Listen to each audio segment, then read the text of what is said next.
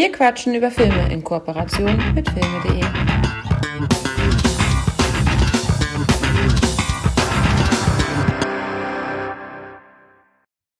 Ist es ein Vogel? Ist es ein Flugzeug? Nein, es ist Super Ricci.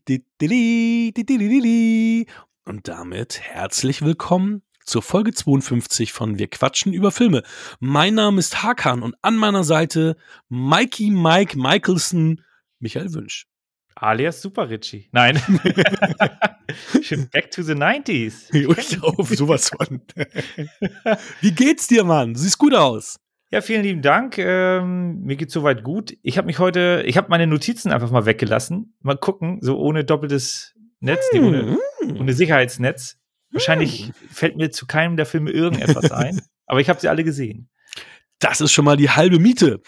Ja, wir haben unser Programm geändert, haben wir ja schon auch äh, angekündigt, dass wir zu Ehren von Richard Donner und auch Ned Beatty, die, der ja auch dieses Jahr verstorben ist, ähm, Superman uns angeguckt haben. Meine letzte Sicherung ist ewig her, aber das ist halt, ja, das ist der Film, den ich mit Richard Donner verbinde, weil ich schon als Kind diesen Superman-Film geguckt habe und den auch wirklich rauf und runter geguckt habe und ich den Film top fand. Lethal Weapon wird natürlich auch irgendwann kommen, weil das auch so eine Top-Action-Reihe ist, aber die würden wir sowieso anbringen. Die Frage ist, ob wir Superman sonst so besprochen hätten. Deswegen ähm, fand ich das ganz schön, dass wir dann entsprechend Superman wählen.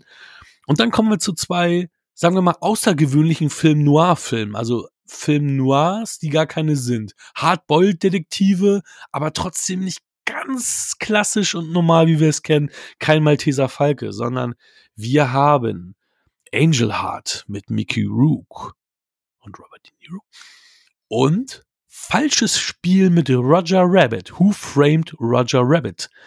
Mit Bob Hoskins von Robert Zemeckis. Und es ist ganz witzig, ich habe bei der Recherche viele Parallelen zu Falsches Spiel mit Roger Rabbit und Superman gefunden, wo ich mich echt gewundert habe, dass es da so, so einige Parallelen gab. Aber auch dazu später mehr. Michi, hast du irgendwas sonst organisatorisches noch anzubringen? Irgendeine Werbung? Willst du deine Mutter grüßen? Irgendwie sowas? Oder wollen wir direkt einsteigen?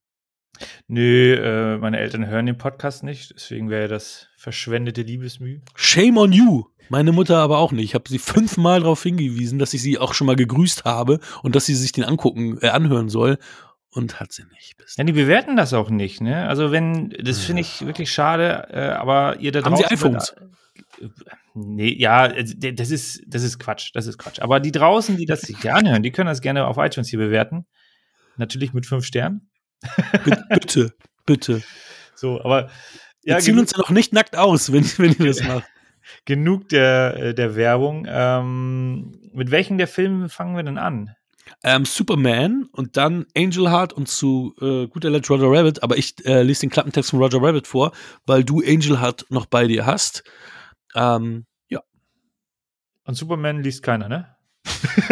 nee, wahrscheinlich ich jetzt. Äh, eigentlich ja. Laut, laut ja, unseres Konzeptes ist es ja so, dass derjenige, der nicht durch die Sendung führt, damit man seine Stimme dann halt, äh, hört man seine Stimme immer bei zwei von drei Inhaltsangaben. Ja, ich bin äh, gut vorbereitet. Ich habe natürlich den Film nicht auf Scheibe, deswegen musste ich jetzt von einer Internetseite das wieder hier äh, besorgen. Aber ich habe da was gefunden. Hm, sehr schön. Und zwar äh, tatsächlich von der deutschen. Das ist äh, Superman, der Film. Naja, whatever. Keine Ahnung, was das für eine DVD ist. DC Edition, whatever. Egal. Aber er hat eine interessante inhaltsbezogene Beschreibung. Ähm, wer den Film jetzt noch nicht kennt und nicht wissen will, was da passiert, der sollte vielleicht jetzt kurz weghören. La la la la la la. Genau. Bevor ihr Planet Krypton explodiert, schicken Jor-El und Lara ihren Sohn Kal-El, wahrscheinlich ist falsch ausgesprochen. Nee, passt. Frag in einer, ja, in einer Kapsel auf die Erde, wo er vom Farmer-Ehepaar Kent großgezogen wird. Sie nehmen seine übernatürlichen Fähigkeiten hin. Als Reporter Clark Kent arbeitet Superman in Metropolis für die Zeitung Daily Planet. Er verliebt sich in Kollegin Louis Lane. Superverbrecher Lex Luthor lenkt Interkontinentalraketen auf den San Andreas Graben ab. What? Bei der tektonischen Bewegung wird Louis getötet. Nein. Superman lässt die Zeit rückwärts laufen und rettet Louis Äh. und die Erde. Ist das nicht, ist das nicht einfach der, der komplette Film, der jetzt wiedergegeben wurde? Ja, ja, deswegen sagte ich ja, äh, mal kurz Hm. mal weghören. Äh, Miss Teschmacher? aber ähm, es ist tatsächlich der komplette Film. War auch, also ich, ich äh, ja, Shame on me, äh, eventuell, keine Ahnung. Ich habe den Film tatsächlich nie gesehen. Ich kenne das mit der Zeit Bin ich dachte, das wäre im zweiten Teil gewesen. Ähm, aber äh, also die Dinger liefen ja hin und wieder auch mal auf Kabel 1, so Sonntagnachmittags. Da habe ich dann mal reingeschaut, aber es hat mich nie so interessiert. Und deswegen jetzt einmal die, ähm, und es war dann auch der Director's Cut, würde ich sagen. Ich kenne den Unterschied halt auch nicht, aber der ging halt 151 Minuten, den ich Okay. gesehen habe. Hm. Ja, das ist der Redux Cut, den habe ich nicht gesehen. Bin ich mal gespannt. Ja, ich, aber ich kenne die Unterschiede halt nicht. Ja, okay. Mhm. Äh, von daher, ähm, aber ja, deswegen die erste Sichtung. Ja, Interessant. spannend. Deswegen bin ich gespannt, was du sagst, weil ich halt damit aufgewachsen bin. Also ich habe tatsächlich noch, tatsächlich, in Munzburg in der Bachstraße gewohnt, als ich den Film die ersten zwei, drei Male gesehen habe. Ergo war ich auf jeden Fall unter 13 Jahren, als ich die ersten drei Male Superman gesehen habe. Das kann ich schon mal, ähm, da kann ich schon mal Brief und Siegel drauf geben. Ja, der Film ist ab 12. Ja, Ist also okay. der ist aber auch harmlos. Ich meine, ich habe den mit Maxi auch gesehen. Also ich habe jetzt, äh, wir hatten einmal jetzt, es sind ja Ferien noch äh, bei uns äh, und äh, also das war jetzt mitten in den Ferien und ich habe gesagt, komm, wir gucken uns mal abends was an. Eigentlich wollten wir Clouseau noch weiter gucken, die Clouseau-Reihe, also Pink Panther-Reihe haben wir äh, geguckt, Maxi und ich, jetzt drei Filme und da habe ich gesagt, komm, wir gucken jetzt Superman und ja, es ist, Richtig Superheldenfilm. Ne? genau. Und auch da natürlich, ne, wirklich, die Bösen sind eher ein bisschen lächerlicher als böse, auch wenn natürlich zum Showdown hin, was du da ja gerade gesagt hast, natürlich schon ähm, sehr, sehr viele Menschenleben gefährdet werden und es denen auch egal ist und die natürlich dann da schon abgebrüht sind. Aber ansonsten gebaren sie sich weniger bedrohlich, sondern eher witzig und ähm, ja, albern, absurd. Ähm, und hier auch, so habe ich ja auch klar Kent kennengelernt. Äh, Superman ist der strahlende, coole Held und, und, und der clumsy, trottelige Reporter ist halt ähm, Clark Kent, der auch von Louis Lane, gespielt von Margot Kidder, eben nicht ernst genommen wird, sondern äh, ja, einfach nur so ein witziger Kumpeltyp Kollege ist, den sie aber auch gar nicht für voll nehmen kann. Das ist, äh, ja, sagen wir mal, auch die Prämisse von, von Superman. Und ähm, man hat hier ganz viele Allstars im Cast, also der, der Vater, ähm, der ja auch hier eigentlich gar nicht mit Namen genannt wird, ne? Der, der, ähm, der Farmer Kent, Jonathan Kent eigentlich. Ich glaube, das sieht man nur auf dem Grabstein, dass er Den Jonathan Vater hieß. meinst du? Mhm, Also genau, jetzt den, den irdischen Vater. Du drehst gerade den Film so rückwärts. Ne? genau. Das ist Glenn Ford. Und Glenn Ford, ich meine, das war auch ein mega Allstar. Ähm, und dann hast du ganz, ganz witzigerweise ja derjenige, der, der First Billing hat, Marlon Brando, dann kommt Gene Hackman, dann haben wir den Titel Superman und erst dann kommt Christopher Reeve, wo du dir denkst, okay, das wird heute auch nicht mehr passieren, dass der Titelheld, Titeldarsteller, egal wie unbekannt er ist und wie groß die anderen Stars sind, dass die Top Billing haben. Und ich meine, ein Marlon Brando ist keine 20 Minuten im Bild und hat Top Billing noch vor dem Titel, noch vor den anderen Leuten. Hat auch die Ähm, meiste Gage wahrscheinlich bekommen. Ja, auf jeden Fall mit Abstand. Dass die anderen noch mehr bekommen haben als die 5 Nein, nein. Millionen oder so. Marlon Brando hat für zwölf Drehtage 3,7 Millionen plus Gewinnbeteiligung bekommen. Und äh, hat auch da, ähm, also er war auch sehr faul, er hat seine Texte nicht gemerkt, sondern hat die irgendwie auf, aufgeschrieben Ja, oder auf Texttafeln. Aber das war schon immer anscheinend. Ja, angeblich hat, sagt er ja, dass, damit er eine spontane Reaktion hat, auch auf seine Szenen und so, aber weiß ich nicht. Also, Ja, den Film hat er nur zum Cashen mitgebracht, weil ich hatte gelesen, Ja. er hat für ähm, der Pate, da hat er auch eine Gewinnbeteiligung, aber er kann, konnte schlecht mit Geld umgehen und brauchte dringend Geld und hat dann diese Gewinnbeteiligungsklausel für, keine Ahnung, für 100.000 Euro, Dollar äh, abkaufen lassen von, vom, und dann Ding, ist das Ding halt durch die Decke gegangen. ja, krass. Und jetzt casht er halt hier mit Superman für wenig Arbeit. Also es stand auch im Guinness Buch der Rekord, habe ich gelesen, für den äh, bestbezahlten Schauspieler mit, also Nebendarsteller. Ja. Und er hat den Film, also ich hatte auch nur gelesen, also es ist halt alles nur gelesen. Er soll den Film ja auch nicht künstlerisch als wertvoll oder inhaltlich so, so toll gefunden haben, dass er da jetzt irgendwie sich so reingehangen hat. Also das du, ganz ehrlich, also ich habe mir auch noch eine Doku angeguckt im Anschluss ähm, auf der Blu-ray und da sind ein paar Interviews mit ihm drauf. Und der hat da ganz unverblümt ja gesagt, ja, das, ja, bla, bla, bla. Also, das ist richtig gemerkt, der hat da gar keinen Bock drauf. Das ist richtig im Interview gemerkt. Das war ein Interview zu diesem Film und der hat da richtig drauf geschissen. Also, der hat da auch so ein paar flapsige Bemerkungen gemacht und so. War ihm einfach Latte. So ein bisschen wie Alec Guinness und Krieg der Sterne. Vermutlich. Das Ding ist ja auch, der hat dann mit Gewinnmitteilung und allem drum und dran halt 14 Millionen gecasht im, im Nachgang, also in der Gesamtsumme. Und ähm, im Endeffekt, wir hatten ja schon mal über Back-to-Back-Drehen gesprochen, gerade in Bezug noch auf Zurück in die Zukunft. Auch hier wurden Superman 1 und Superman 2 schon Back-to-Back -back gedreht, was wir damals ja nicht erwähnt haben, was wir jetzt erwähnen.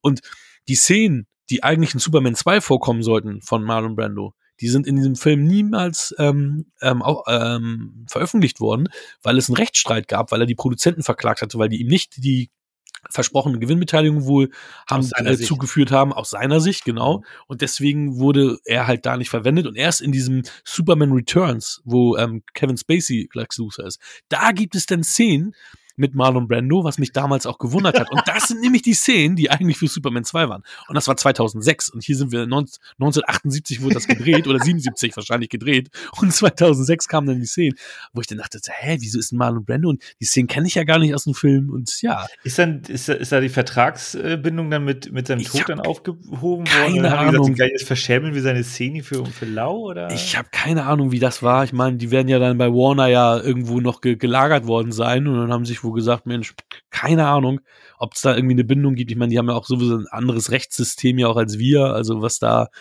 äh, was, die was, haben was gesprochene Recht primär, ne? Mhm. Also ich weiß auch nicht, wie es da ist. Ich meine, auch hier gibt es ja andere Bindungen, also auch, äh, was ja auch irgendwie, ich meine, ab ab, es gibt doch Zeitpunkte, das ist ja auch Musik und so weiter, äh, auf einmal frei ist gut für jeden. Ähm, ja, auch irgendwie x Jahre nach dem Tod des äh, ursprünglichen Künstlers. Mhm. Also deswegen könntest du jetzt äh, eine Aufnahme von Bach oder Beethoven mhm. oder sowas problemlos machen. Das Problem ist, du kannst dir nicht einfach irgendein Musikstück runterladen und hören, weil es gibt ja noch die Leute, die das gemacht haben, also die die Musik mhm. dann erstellt haben, indem die Instrumente gespielt haben. Und das ist natürlich wieder rechtlich geschützt. Mhm. Aber die, die reine Musik, auch Bücher, äh, irgendwie, wenn du Karl May lesen willst, äh, kannst du dir halt umsonst runterladen. Äh, mhm, ja stimmt, frei. ja. Naja. Nur, dass das nachher gebunden wird, eventuell, wenn du es als Hardcover haben willst, äh, das kostet natürlich wieder Geld. Da muss ne, das, das gemachte Werk ähm, musst du dann ja wieder kaufen. Und ja, aber der ist ja zwei, zwei also ich habe jetzt eben nochmal nachgeschlagen, 2004 ist ja Mar Marlon Brando gestorben. Und 2006 äh, war Superman, äh, also Superman Returns, wenn ich mich äh, recht entsinne. Ja, ja. Brandon Ruth. Irgendwie so war das. Das kann ja nicht sein, dass das so kurz danach. Also die haben da sicherlich nee. irgendwie, die Erben haben dann gesagt, ja komm, verscherbel den Kram. Vermutlich. ja, und wir haben hier mit, ähm, mit Superman ähm, 1908, äh, den Erfolg, zweiterfolgreichsten Film 1978 nach Greece. Also der Film war auch ein voller Erfolg. Der ist eingeschlagen wie eine Bombe. Umso erstaunlicher ist es, dass sich die Produzenten ähm, mit äh, Richard Donner ja so weit verkracht haben, dass äh, er mitten in den Dreharbeiten zu Superman 2 gefeuert wurde und deswegen, also er hat auch schon 75 Prozent des zweiten Teils beendet und ähm, deswegen gibt's ja diese, diese, die Kinofassung vom zweiten Teil ist dann von Richard Lester inszeniert worden. Der hatte nämlich auch das Gros der Szene neu gedreht. Und dann gab es ja irgendwann von nicht allzu langer Zeit, das ist noch gar nicht so lange her, der Director's Cut zu Superman 2 von Richard Donner. Ist auf meiner Blu-ray mit drauf. Ich habe ihn bis heute nicht gesehen. Das muss ich natürlich auch irgendwann nachholen, weil ähm, ich kenne nur die Kinofassung, die ich dann halt auch, also Superman 1 und Superman 2 habe ich am meisten konsumiert. Der dritte, der dritte ist halt auch so nicht mehr so wirklich richtig Superman, weil da spielt, jetzt halte ich fest, Richard Pryor sein Sidekick und deswegen ist da auch viel mit äh, Humor und so weiter. Richard Pryor, weißt du, die acht, in den 80ern gab es auch viele Filme mit Gene Wilder und Richard Pryor, dem Blonden und dem Farbigen. Richard Pryor und Gene Wilder, die Glücksjäger zum Beispiel ja auch. Ah ja, okay. Ähm, ja. Und der Typ ist der Sidekick und macht natürlich seine Sprüche und seine Witze die ganze Zeit. Ähm, ja, das äh, war dann halt ein bisschen was anderes. Und der vierte, den fand ich sogar als Kind scheiße. Und wenn du als Kind einen Superman-Film scheiße findest, dann läuft schon irgendwas schief. Also da, ähm, ja, der war auch wirklich ja, schlecht. Ja, gebe ich dir vollkommen recht. Man ist als Kind ja dann doch irgendwie äh, verzeiht man anders. Also da findet man Ja. dann der Pate scheiße, weil da nur gequatscht wird Ja. und findet dann Batman und Robin toll, weil äh, Alicia Silverstone da mitspielt.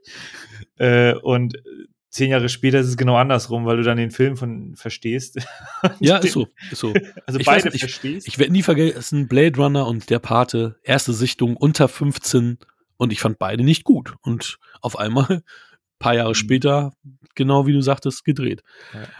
Aber wir haben ja, ja, also Wahnsinn, dass es, dass das, äh, also ich bin ja auch, ich bin natürlich auch Kapitalist, aber ich kritisiere das System ja auch. Und jetzt hast du halt wirklich äh, hier einen, einen äh, ist ja einer der er- ersten Superheldenfilme so in, mit dieser, äh, was ist das, DC ist das ja in diesem Fall, Mhm. aber so viel gab es da ja nicht. Ich glaub, Das ist der erste große Superheldenfilm im Endeffekt. Also welchen großen Superheldenfilm gab es davor? Ja, es ist der erste ja, große Superheldenfilm. Wann, wann Spider-Man gedreht wurde, aber das war ja TV-Verfilmung, ne? irgendwie auch in den 70ern, glaube ich. Ja, genau, das waren die 70er. Ich weiß gar nicht mehr. Die, der wurde, war das nicht eine Serie und bei uns wurde der als Film Das vermarktet, sein. dass man den zusammengeschnitten, die Das Serie haben sie zusammengeschnitten hat? Kampfstern Galactica auch gemacht, ne? Da haben sie Mhm. da aus der Serie drei Filme gemacht. Ja, und da war, Das- da das war das, glaube ich, auch so. Das war eine Serie und die haben sie einfach auf Film getrimmt, also zusammengeschnitten. In Deutschland dann. Ja, und äh, ja, wegen irgendwelchen, ja, ich brauche Geld, äh, ich kann mir mein Schloss nicht leisten äh, und, und dann hast du da so ein Kasperle-Theater und dann zerstreiten sich. Also hättest du dieses Thema Geld nicht, dann würden die Leute vielleicht eher an einem Strang ziehen und sagen, wir wollen hier einen supergeilen äh, Superman-Film machen. Ja, meine Version ist die, ja, meine Version ist eine andere. Ja gut, dann drehen wir halt beide. Kostet ja nix. Ist ja scheißegal. Ja, also das musst du mal überlegen. Dann drehst du halt zweimal den Superman-Film äh, und dann kannst, äh, kann der eine den so schneiden, der andere den so. Und dann wird man ja sehen, welcher beliebter ist. Aber nein, wir haben halt immer das Geldthema. So ein Ding muss halt auch erfolgreich sein. Und das war ja auch nicht günstig in der Produktion. Klar, also man hat zum einen ja nicht diese, diese Computereffekte von heute. Ja. Da wurde ja viel, viel im kleinen Set ge, gebaut. Äh, so ein bisschen wie, wie, ähm, wie Spielzeugeisenbahn, Mhm. ja, ja, ja. Aber es sieht schon, ist glaube ich schon relativ aufwendig, da so, so solche Bauten zu bauen aus Holz und Pappe und was auch immer, keine Ahnung. Also das ist ja nicht mal, das ist ja schon ein richtiges Handwerk. Ja, und dann muss halt auch erfolgreich sein.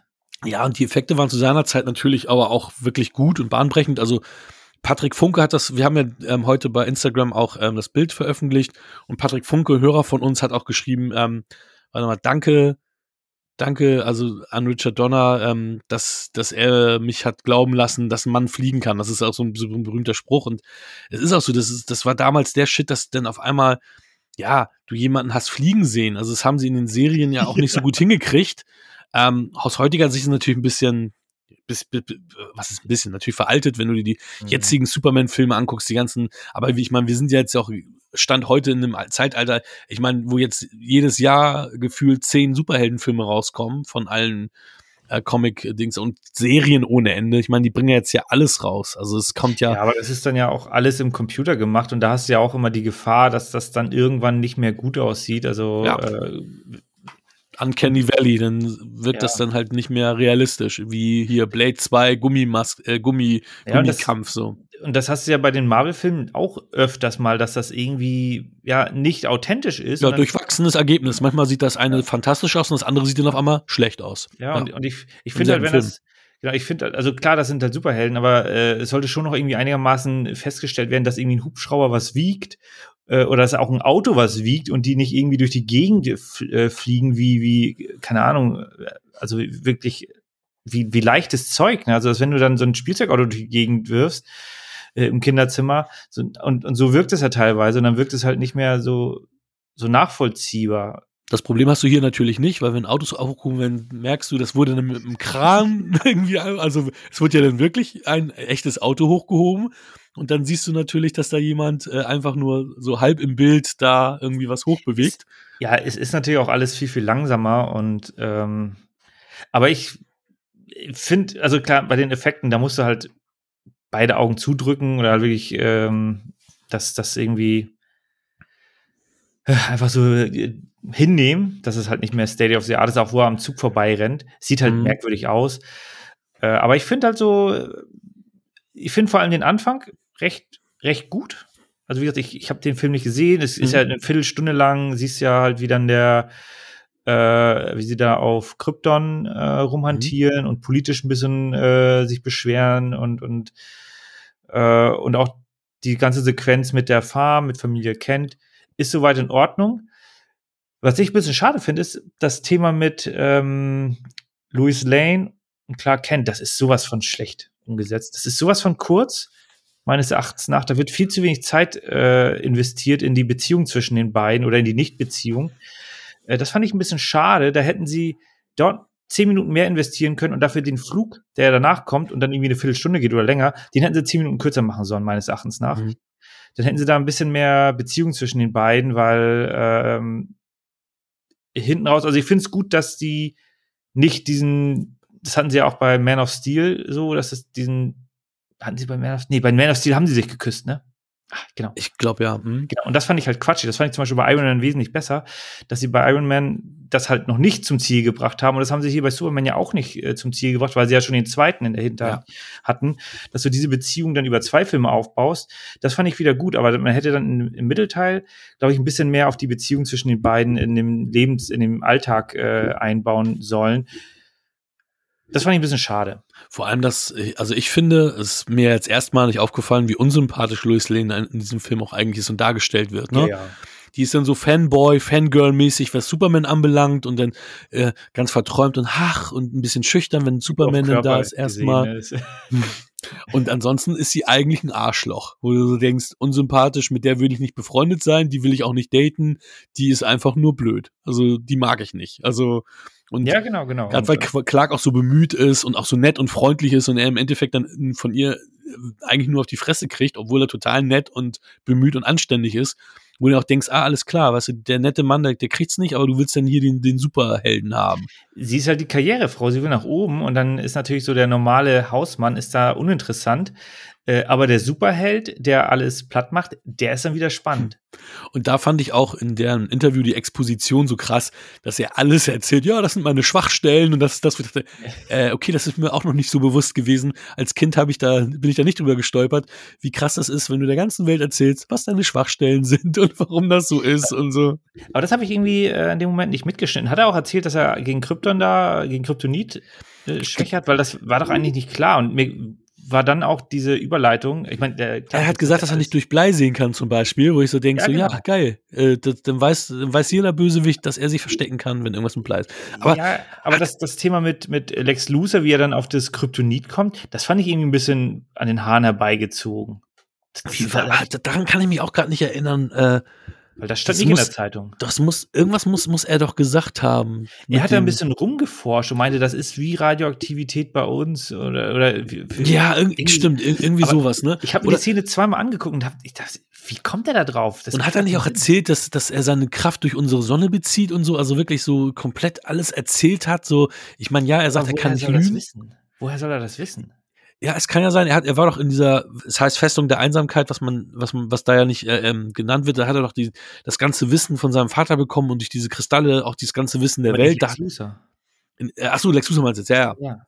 I don't know. Also Weil die haben ja angeblich geforscht. Also ja, das ist natürlich da ein bisschen. Bibliothek und hat dann unter N geguckt oder was. Ne? Und und er ist ja auch nicht der Lex Luthor, den wir jetzt so durch die neueren Sachen kennen und auch durch die Comics, der ja mega reich ist, sondern er ist ja eher so der der, der unten in dem Kämmerlein-Haus da zwar natürlich äh, in Anführungsstrichen großes Reich hat, aber im Endeffekt der, der König unter den Einäugigen ist, also der, der, der Einäugige unter den Blinden so rum, ja, genau. ähm, weil er da halt in der Kanalisation haust und versucht nach oben zu kommen, um da irgendwie groß Kohle zu machen.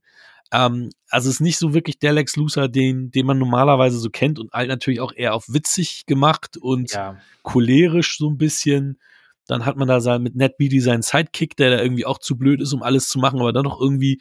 Das ist auch wirklich also da sage ich klar, das ist Kasperle Theater. Das hätte ja. man auch komplett rauskürzen können, die ganze Szene mit dem Militär, wo sie dann die Rakete umleiten und oh, hat nicht geklappt. Oh, Hast du gesehen, aber Larry Hackman äh, aus Dallas oder Bezaubernde Genie war dann, ja, kam dann da zum äh, Einsatz. Habe ich, äh, hab ich nicht erkannt. Als Vorgesetzter. Ähm, aber so, so quatschig, so drei solche Idioten, okay, der eine ist intelligenter, ähm, die dann das ganze Militär auf den Arm nehmen, das kaufe ich natürlich, also das, deswegen, das ist schon eine Kom Komödie größtenteils, aber das hätten sie auch anders machen können. Irgendwie, dieser Plan ist, ist mal was anderes, aber diese ganze Raketengeschichte mit dem Militär, das ist nicht authentisch. Äh, also dann lieber mehr Beziehung, mehr, mehr Charakterentwicklung von den, von den Helden oder sowas. Ne? Das, das stimmt. Da einbauen können. Das stimmt.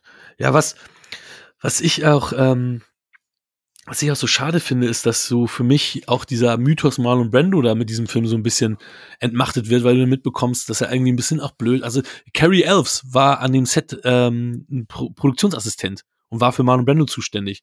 Und er hat ihn zum Beispiel nie mit dem Namen genannt und immer irgendwie Rocky genannt und auch ist er nicht aus seinem Trailer so gekommen. Also, also Marlon Brando schien dann wirklich so ein große Starallüren zu haben und hat diesen Film auch noch nicht für voll genommen, sondern hat dann einfach so, ja, wie du schon sagst, hier sein, sein Paycheck kassiert, aber das kannst du natürlich auch anders machen. Ne? Du kannst natürlich auch sagen, okay, ich mache das jetzt ordentlich, auch wenn ich hier nur die Kohle kassieren möchte. Ähm, ist ein bisschen schade, aber sagen wir mal so. Kein Profi, ne? Nee, genau. Also, ich meine, der hat natürlich schon eine Präsenz und eine Ausstrahlung auch in dem Film. Ne? Also Richard Donner hat ja auch gesagt, ähm, das, das habe ich in dem Interview auch gesehen. Also er hat es mit eigenen Worten gesagt, als er von den Produzenten gehört hat, was Marlon Brando gezahlt wird, hat er die Hände über den Kopf zusammengeschlagen und als er die Szenen mit ihm gedreht hat, hat er gesagt, ey, der hätte noch mehr Geld kriegen müssen. Ähm, ja, okay, das vielleicht nicht. Das, aber ja, aber du weißt ja, wie du weißt ja, wie das ist. Gerade äh, in so einem Promo-Gelaber, dann übertreiben die natürlich ja, so ein bisschen. Natürlich. Und er hat natürlich schon eine Präsenz und eine Ausstrahlung. Ne? Also der hatte schon seinen Star-Appeal, der ähm, Brando, auch hier in diesem Film. Ähm, ob, ob der Film jetzt ein also weniger erfolgreich gewesen wäre, wenn jetzt irgendein anderer das gewesen wäre, wage ich zu bezweifeln. Ähm, die haben ja auch anderen Leuten das angeboten. Paul Newman sollte, äh, konnte sich eine Rolle aussuchen, entweder hier Jor-El äh, oder Superman. Clint Eastwood äh, wollten sie für Superman haben, ähm, der wollte nicht. Äh, Scott, äh, hier James Kahn auch. Ähm, das waren alles so, ja, wo du sagst, okay, alles klar, das wäre ein bisschen strange, die so als äh, ja, Superman zu sehen. Aber Robert Redford war auch äh, ganz, ganz weit oben auf der Liste bei denen. Aber die fand ich auch alle schon ein bisschen zu alt. Also, da, ich meine, 78 waren die auch alle nicht mehr so jung. Ne? Christopher Reeve war ja auch noch relativ jung. Hat im Casting überzeugt, war aber ein dünnes Hemd, hat dann irgendwie 22 Kilo Muskelmasse trainiert. Und zwar mit David Pross, Darth Vader.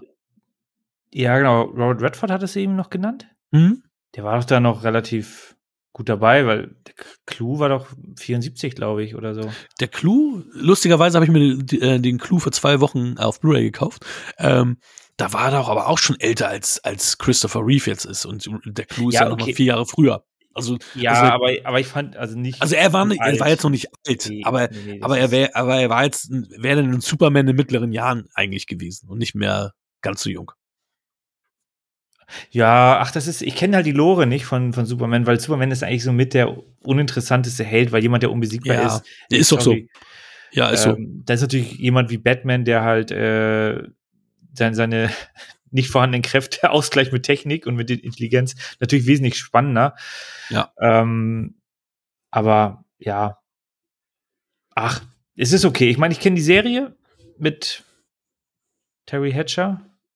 Lois und äh, Superman, die Abenteuer von Lois und Clark. Ja, die eine oder andere Folge habe ich mir mal reinge. Äh, ich habe die äh, relativ ähm, groß verfolgt damals auch. Das fand ich irgendwie auch ganz, ganz nett, aber äh, ach, es gab so viele Superman-Serien auch. Also auch ja. Superboy und so, also da gab es richtig viel auch. Ah, okay, ja, nee, so, so war ich da auch nicht drin. Aber ich muss sagen, also ich habe das jetzt nicht bereut, den Film mir angeguckt zu haben, auch wenn Marlon Brando, also jetzt nur mal dazu, wenn der, wenn seine Performance so krass gewesen wäre, für seine 15 Minuten, die er da hatte, äh, ich meine, Alec Guinness hat er auch nicht wesentlich mehr in Krieg der Sterne und der hat dafür eine Oscar-Nominierung bekommen. Ja, ja. Weil die einfach, der hat auch eine Präsenz und der hat einfach da noch die eine viel krassere Präsenz und gute Dialoge und der war auch mit dabei und der hat ja auch nicht, der hat das auch, die Dialoge eher als, als quatschig angesehen. Waren sie ja auch. wenn man den Film nicht kennt, die Vision von George Lucas. Äh, aber der hat halt seinen Job gemacht und Marlon Brando, also das fand ich, also ja, das ist, er hat viele, viele gute Filme gemacht, äh, war einer der allergrößten Schauspieler, aber das ist so ein schwarzes Kapitel in seiner Fleiß, also das Fleißlein, Fleißbienlein bekommt er hier nicht. Nee, das definitiv nicht. Aber man muss sagen, es war seine Idee, dass Joel auch das S trägt als quasi Familienwappen. Ah. Und das haben sie an die Lore auch übernommen. Und das hast du auch später dann noch gehabt. Also, das war Brandos Idee mit. Also, ne?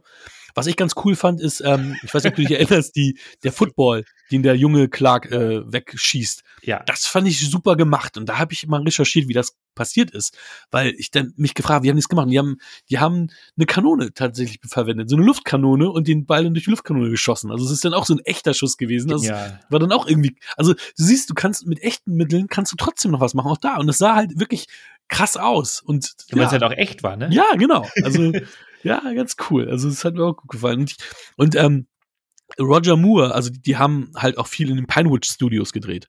Und Roger Moore hat in seiner Biografie erwähnt, dass ähm, wenn Christopher Reeve in die Kantine kam als Superman, dass sich die ganzen Frauen umgedreht haben und getuschelt und so weiter. Und wenn er dann als Clark Kent in die Kantine kam, hat sich keine Sau nach ihm umgedreht. so wieder, so wie wieder zum Thema mit Clark Kent und Superman, ähm, was da so der Unterschied ist. Er hat natürlich mit dem Anzug da auch präsente Farben, ne? der rote Umhang und so, alle sehen, das ist, das fällt auf. Ja, ja. Und quasi der Star des Films und der andere, wer ist denn der?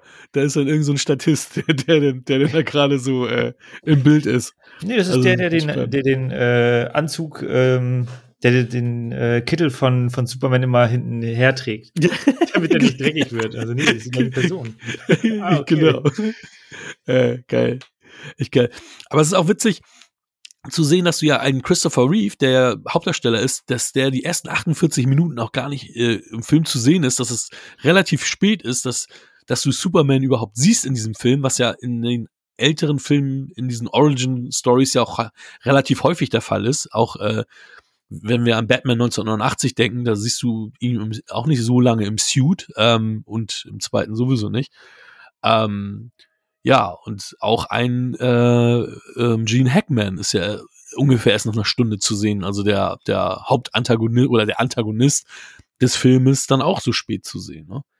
Und ähm, ich weiß nicht, ich, ich verwechsel immer den Captain von Lisa Weapon, habe ich immer mit Richard Donner verwechselt. Ich dachte immer, der hätte, das war wäre Richard Donner selbst, äh, weil der den auch ähnlich sieht. Das ist er aber nicht. Das ist äh, Steve Coran, habe ich jetzt äh, recherchiert. Der spielt nämlich hier einen Polizisten. Der ist dann noch relativ jung und das ist auch der Captain in den Lisa Weapon Filmen. Und dann ist mir aufgefallen jetzt äh, im Zuge der Recherche, dass der auch in fast jedem Richard Donner Film präsent war. Der war auch in Maverick dabei und so weiter. Der ist dann ja immer, also in fast jedem Richard Donner Film auch mit dabei. Das siehst du mal, das ist auch mir nie au- aufgefallen. Das wird mir wahrscheinlich auch in Zukunft nicht auffallen, trotz dieses Störeffekts. Ja, es gibt ja so Personen, wenn du irgendwie, keine Ahnung, okay, du jetzt nicht, aber so Bud Spencer und Terence Hill Filme dir anguckst, Ja. dann äh, siehst du, okay, das sind immer die gleichen Leute, die sie vermöbeln. Mhm. Äh, das, äh, aber in dem Fall ist mir das gar nicht aufgefallen. Oder halt, wir hatten ja von Till Dawn, ähm, Mhm. wo der Sheriff, hier der Marshall, Sheriff, Sheriff, was ja, glaube ich, der ja auch da immer ähm, in diversen Filmen bei, bei Death Proof dabei ist und bei Kill Michael Bill. Parks, ne? Ja, ja. also auch die, oder auch die, der, die Figur ist es ja auch dann wirklich, ne? Genau, genau. Also der ist dann auch immer so gekleidet, ne, mit, Mhm. mit seinem Hut, mit Texas Rangers Hut. Genau, Mhm. Ranger. Ranger. Hm? Äh, das, gut, das, das hilft natürlich, dann dabei zu wissen, hey, den kenne ich doch, war der nicht da auch? Also, ja, nee, das kann nicht sein. Also doch, das ist der. Äh, aber ist doch schön, wenn du mit den Leuten, wenn du da zuverlässig mit den Leuten zusammenarbeiten kannst, ey, why not? Wieso sollte man den Leuten dann nicht den, den Job da auch weitergeben? Und Auf jeden Fall. Also ja, Stammschauspieler auch irgendwie, ne? Aber das haben ja viele. Das, das haben wir jetzt ja immer jetzt, wo wir auch uns ja teilweise mit Filmografien von Regisseuren beschäftigen, se sehen wir ja auch, oh, guck mal hier. Wir hatten es ja auch bei Michael Bay, wo er in die Insel und Transformers da irgendwie fünf, sechs, sieben, acht selbe Leute zu sehen waren in beiden Filmen, weil wir die auf einmal kurz hintereinander weggeguckt haben und gemerkt haben, hey, der hat zwar nur zwei Sätze und ist hier auch zweimal im Bild zu sehen, aber es ist der Typ, der auch da mit dabei war. ja, Und, äh, genau, genau. ne, John Carpenter ist ja auch so einer, der Ja. da, ähm, Quentin Tarantino ja auch, der hat auch Ja, sowieso. Samuel L. Jackson ist ja in fast jedem Film dabei. Ich habe ich hab, ähm, tatsächlich auch nur noch eine Sache, äh, oder zwei Sachen. Wir haben ganz vergessen, äh, dass Mario Puzo die Story mitgeschrieben hat. Der Typ, der den Paten geschrieben Der hat, Pate, d- genau. das Buch geschrieben hat und auch am Drehbuch mitgewirkt, hat hier die Grundstory geliefert und auch das erst, die erste Drehbuch äh, oder mit dem ersten Drehbuchentwurf zu Superman. Natürlich auch ein, ein und auch der hat ähm, hat die Salkin, äh, die Produzenten äh, verklagt wegen irgendwelcher Tantiemen. Zahlt einfach die Leute korrekt aus. Ganz genau. Ja, ich habe noch gar nicht so, ich bin, ich bin gespannt. Ich, ich, ich kann mir noch gar nicht so groß denken, was deine Wertung sein wird. Ich bin gleich gespannt. Aber was natürlich auch wieder komplett ähm, aus der Zeit gefallen ist und äh, in heutiger Sicht natürlich fragwürdig ist, ist die Szene, wo Superman die Katze rettet vom Baum. Dann äh, das Mädchen zu Hause erzählt, was war, und du dann eine schallende Ohrfeige hörst, von wegen, du lügst hier rum, bam. Und du denkst, ja. das ist mir gar nicht mehr so in Erinnerung. Schläge sind, sind, sind immer scheiße, aber auch dafür, es gibt gar keinen Grund, weil sie sagen, ja, da hat ein fliegender Mann meine Katze aus dem Baum geholt und dafür kriegt sie eine Ohrfeige. Also, ja, okay. Stimmt, das okay. ist, es ist mir gar nicht so aufgefallen, habe ich gar nicht so, so aktiv äh, gerade äh, hingehört. Äh, aber dann ist ja eine genia richtig geniale Szene. Das ist ja, da kann man ja wirklich. Äh, du hast natürlich recht, äh, es ist ethisch unkorrekt, es ist nicht das, was man, aber man sollte sowieso auch nicht versuchen, rumzufliegen als Mensch. Es geht nämlich nicht. Also man sollte den Film nicht allzu ernst nehmen. Äh, und ich glaube, also deswegen kann man den Film auch eher als Action-Komödie bezeichnen. Auf jeden Fall, auf jeden Fall.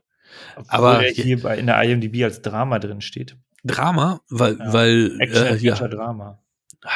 IMDb sind einige Kategorien manchmal sehr seltsam anzusehen.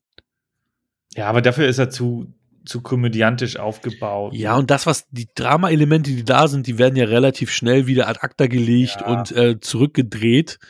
Das stimmt, es wird ja auch hier mit äh, Familie Kent. Ähm, das, das, ist ja ist so, auch so schnell, ne? Das wird genau. kurz thematisiert und ist ja dann halt auch Ne? Ja, genau. Und das wird ja auch gar nicht immer aufgearbeitet oder so oder wird auch gar nicht mehr erwähnt, weil er besucht sie nicht nochmal, seine Mutter oder so, sondern das ist dann einfach, die wird mal kurz erwähnt nochmal und dann war es das, ja. Naja. Ja, das haben sie bei Man of Steel und Co. dann ein bisschen besser ausgearbeitet. Also. Ja, das stimmt. Von daher, äh, in Summe natürlich ein bisschen durchwachsen. Es ist nicht mehr State of the Art, äh, aber ich äh, respektiere das Werk. Es ist in Summe immer noch mal ganz nett unterhaltsam und ähm, für das, was es damals ist, also man darf auch nicht vergessen, John Williams hat die Musik gemacht. Das hört man natürlich sofort raus, weil das doch ziemlich oh. ähnlich wie, also es sind es sind so die typischen John Williams-Klänge, die er damals dann Aber trotzdem hat. total fett. Also ich finde den ja, Song immer noch mega. Ja, du hast recht. Also du, das ist ähnlich wie seine anderen und du kennst, aber dass, dass ich das äh, vergessen habe zu erwähnen, vielen, mhm. vielen Dank, dass du das jetzt noch erwähnt hast. Ja. Das ist, ich glaube, mit das geilste Superhelden-Thema, was es je geben wird. Also ja, ich bin ja auch ein Fan von. Gänsehaut. Also ja, ich bin ja auch ein Fan von Danny Elfmans Batman-Score-Thema, äh, das finde ich auch toll, aber John Williams Superman Theme ist für mich das allerbeste Superhelden-Thema und das wird es, glaube ich, auch immer bleiben. Also das ist episch, das ist, das genau. ist der Hammer. Schön pompös, heroisch. Ja, also damit würde ich gesagt, so. er ist hier der, der, der ist der Superheld. Ne? Er ist ja. der schlechthin und äh, das geht halt wirklich unter die Haut. Und äh, dementsprechend, äh, hier gibt es natürlich keine Höchstwertung, aber ich gebe ihm immer noch sieben Punkte, also immer noch ein sehr guter Film. Schön. Ja, bei mir sind es 7,5. Ich ähm, für die acht reicht's heutzutage nicht mehr bei mir, aber siebeneinhalb von mir für den Mann aus Stahl. So, habe ich gleich mal notiert. Fühlst du jetzt die Liste? Weil ich ja. wollte nämlich nur gucken, dann, dann, dann fummel ich da nicht mehr rum und dann, ja, führst du jetzt die Liste. Ich freue mich. Kannst gerne doppelte Buchhaltung hier machen, aber. Nein, brauchen wir nicht. Brauchen wir nicht. Deswegen, ich wollte nämlich die fehlenden äh, Filme, wollte ich äh, nachher noch im Nachgang nochmal von dir erfragen. Aber wenn du jetzt alles soweit nachträgst, dann trägst super. Ja, ich habe alles drin. Cool. Ich habe einfach dann in äh, Letterbox geguckt, was du da bewertet hast. Äh, da steht das ja auch drin. Du ja. gibst ja dann den Kommentar ab, wenn du da halbe Punkte vergibst. Also das Fast immer, habe ich jetzt einmal nicht gemacht, aber ja, doch, es passt eigentlich. Kann, ja. ich, kann ich nur empfehlen. Guckt auf Hakans Profil und vielleicht auch auf meinen. Ja, Und ihr könnt uns folgen. Wir folgen auch häufig, also ich folge auch häufig zurück. Ja, ich gar nicht. Wenn ihr aus Germany kommt, sowieso, weil dann interessiert mich auch, was ihr denkt und wollt und macht. Ich, ich folge den Gästen, die wir hatten. Sehr schön. Ich, äh, das, ansonsten verliere ich die Übersicht. Aber ja, ich gucke ja auch nicht so viele Filme wie du. Ja, ich gucke gar nicht so viele Filme. Leider, leider, leider. So. Angel Heart war das jetzt, ne? Jawohl, Sir. Und ich habe die DVD von dir ausgeliehen bekommen. Ja, obwohl er jetzt auch bei Amazon Prime läuft. Aber egal. Also für alle, die nicht Ach, haben, ist, ja. die kündigen jetzt auf Prime streamen. Wenn ihr dort Geld ausgebt. Also wenn, genau, wenn ihr ein Abo habt. Angel Heart. Verschwundene aufzuspüren gehört zum Alltagsgeschäft des abgebrannten Privatschnüfflers Harry Angel im New York der 50er Jahre. Vor zwölf Jahren verliert sich die Spur des Sängers Johnny Favorite in den Wirren des Krieges. Den ersten Zeugen, den er in die Mangel nehmen will, findet Angel mit einer Kugel im Kopf, mit einer Kugel im Kopf. Auch zu ehemaligen geliebten Favorites einer ebenso attraktiven wie mysteriösen Wahrsagerin, kommt er zu spät. Angel gerät unter Mordverdacht und versucht verzweifelt, den Job loszuwerden. Doch sein Auftraggeber, Louis Cypher, erhöht zynisch sein Honorar. Die Spur zu Johnny Farrett wird immer blutiger, der Routinefall wird zum Horrortrip. Deine Robert, Erstsichtung? Oh, sorry. Äh, ja, Robert De Niro, Mickey Rook, meine Zweitsichtung. Robert De Niro's Way. Ich hätte mir den Film hm. nie wieder angeguckt, das nur mal so, aber ich muss oh. das jetzt machen, deswegen. Das heißt also nicht so hoch in deiner Gunst. Wahrscheinlich. Nee, äh, grundsätzlich mag ich ja Film Noir, aber das ist natürlich hier etwas ein sehr, sehr heller Film Noir. Also spielt ja tagsüber. Mhm. Sehr, also es gibt auch ein paar Szenen im dunklen Bereich, äh, wo er beim Arzt äh, zu Besuch ist. Aber der ist sehr, sehr hell, sehr, sehr viel ländliche Gegend. Also ein bisschen anderes Film Noir, ähm, was ich jetzt nicht, nicht schlimm finde. Aber irgendwie komme ich hier nicht so richtig rein. Ähm, Robert De Niro ist, ist ja eher hier eine also ist ja eine Nebenrolle, ist jetzt nicht so präsent. Äh, man sieht hauptsächlich Mickey Rook. Ja. Den ich jetzt grundsätzlich nicht schlecht finde, aber ja, irgendwie huckt er mich hier nicht. Irgendwie holt er mich hier nicht ab. Als Privatschnüffler.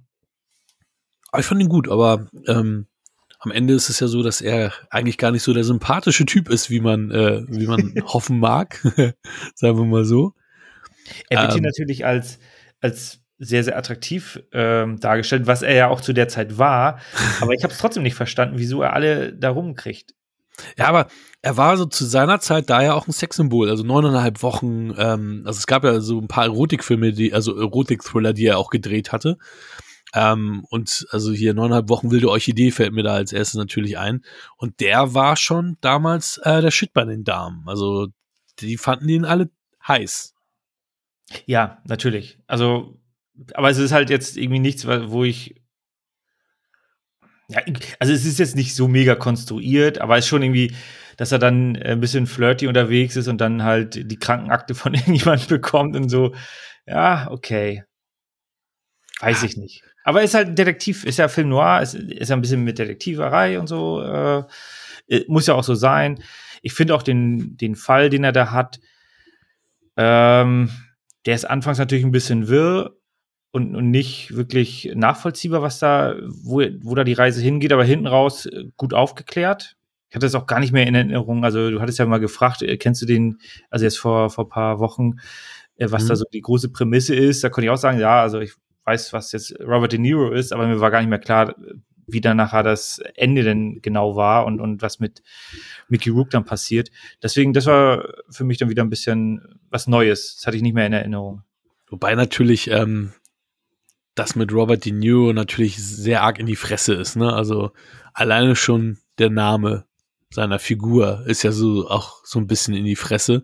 Da muss ich auch sagen, als der Name erstmals fiel, musste ich lachen. Also es war so, ich so, oh, das ist ja so eigentlich, aber das ist halt auch nicht die, also die, ich glaube, der Film will auch nicht, dass das irgendwie ähm, großen Twist ist, sondern der will schon, dass du weißt, dass das in eine, sagen wir mal, dämonischere Richtung alles geht.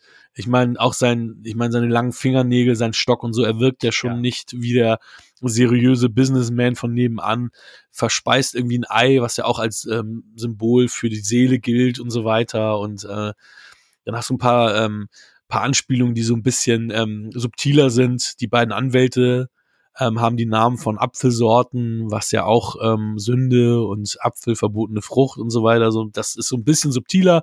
Ganz viele Sachen sind nicht subtil innerhalb dieses Films. Also auch wir starten in New York und am Ende äh, wir sind in New Orleans und es wird immer heißer, er schwitzt, also es wird immer heißer, so geht so Richtung Hölle, ne, wird immer heißer, so nach dem Motto. Ja, okay, ja. Ne, also, ist gar nicht so auf, also mir ist schon aufgefallen, dass er dann äh, keine guten Klamotten mehr anhatte, weil ich schon immer durchgeschwitzt war. Aber klar, das habe ich jetzt gar nicht so, äh, den, den Zusammenhang habe ich gar nicht erkannt. Ich fand es ganz witzig, dass ähm, äh, Louis Cypher. Im, äh, die Treffpunkte sind eigentlich immer Kirchengebäude. Ne? ich dachte, so, ja, alles klar. Da ist er korrekt aufgehoben. Ne? Eig eigentlich eher nicht. Ja, dann haben wir, haben wir Lisa Bonet, die 18 Jahre alt auch war zu der Zeit und äh, danach erstmal nicht mehr in der Bill Cosby Show zu sehen war, weil sie da natürlich jetzt sehr freizügig unterwegs war, äh, auch in sehr damals sehr freizügigen Sexszenen, die es so ja eigentlich äh, nicht gibt, in, im Kino damals auch um 10 Sekunden gekürzt, äh, um, um kein äh, X-Rating zu bekommen, dann im Nachgang halt äh, wieder komplett zu sehen. Im Video ist wieder alles möglich. Ne? Und bei uns natürlich ähm, sehr lange acht, ab 18 gewesen und die ähm, DVD, die du hast, die war jetzt aber schon auf 16 runtergeratet. Also genau.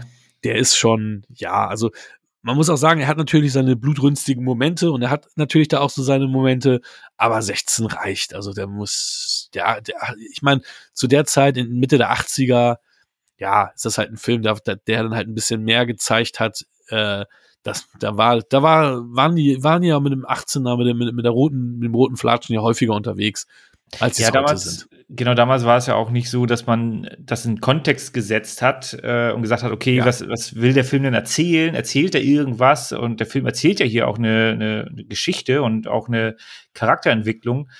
Äh, aber sobald Blut fließt ab 18 und dann kam ja sowas wie äh, Soldat James Ryan, wo man dann gesagt hat, so fuck, ey, was der alles zeigt. Ähm, aber dadurch, dass es historischen Kontext hat und der auch als äh, grausam dargestellt wird, kriegt ihr halt eine ab 16. Aber ja. Saving Private Ryan ab 16, das ist schon mal ein Brett. Da, da gehst du ja, nicht ja, so einfach raus aus dem Film und denkst du, ja geil, äh, Schlachtfest. Nein, das ist etwas, und, und ich denke mal, solche Filme haben dann da ein bisschen zu einer anderen Sensibilisierung geführt, weil Angel Heart erzählt eine Geschichte und das, was du äh, als, als blutige Szenen äh, auch jetzt eben erwähnt hast, das ist halt im Sinne der Geschichte, das ist halt im Kontext dargestellt. Und natürlich ist es brutal, aber das gehört halt zur Geschichte mit dazu. Ja. Das ist jetzt nicht wahllos und willkürlich gewählt, sondern das ist einfach, äh, also man hätte es auch nicht zeigen können, aber dann wäre wahrscheinlich der Impact nicht so krass gewesen. Ja, auf jeden Fall. Ja, Charlotte Rampling sieht man auch, Charlotte Rampling auch in einer, in einer etwas größeren Nebenrolle, die ist ja auch bekannt.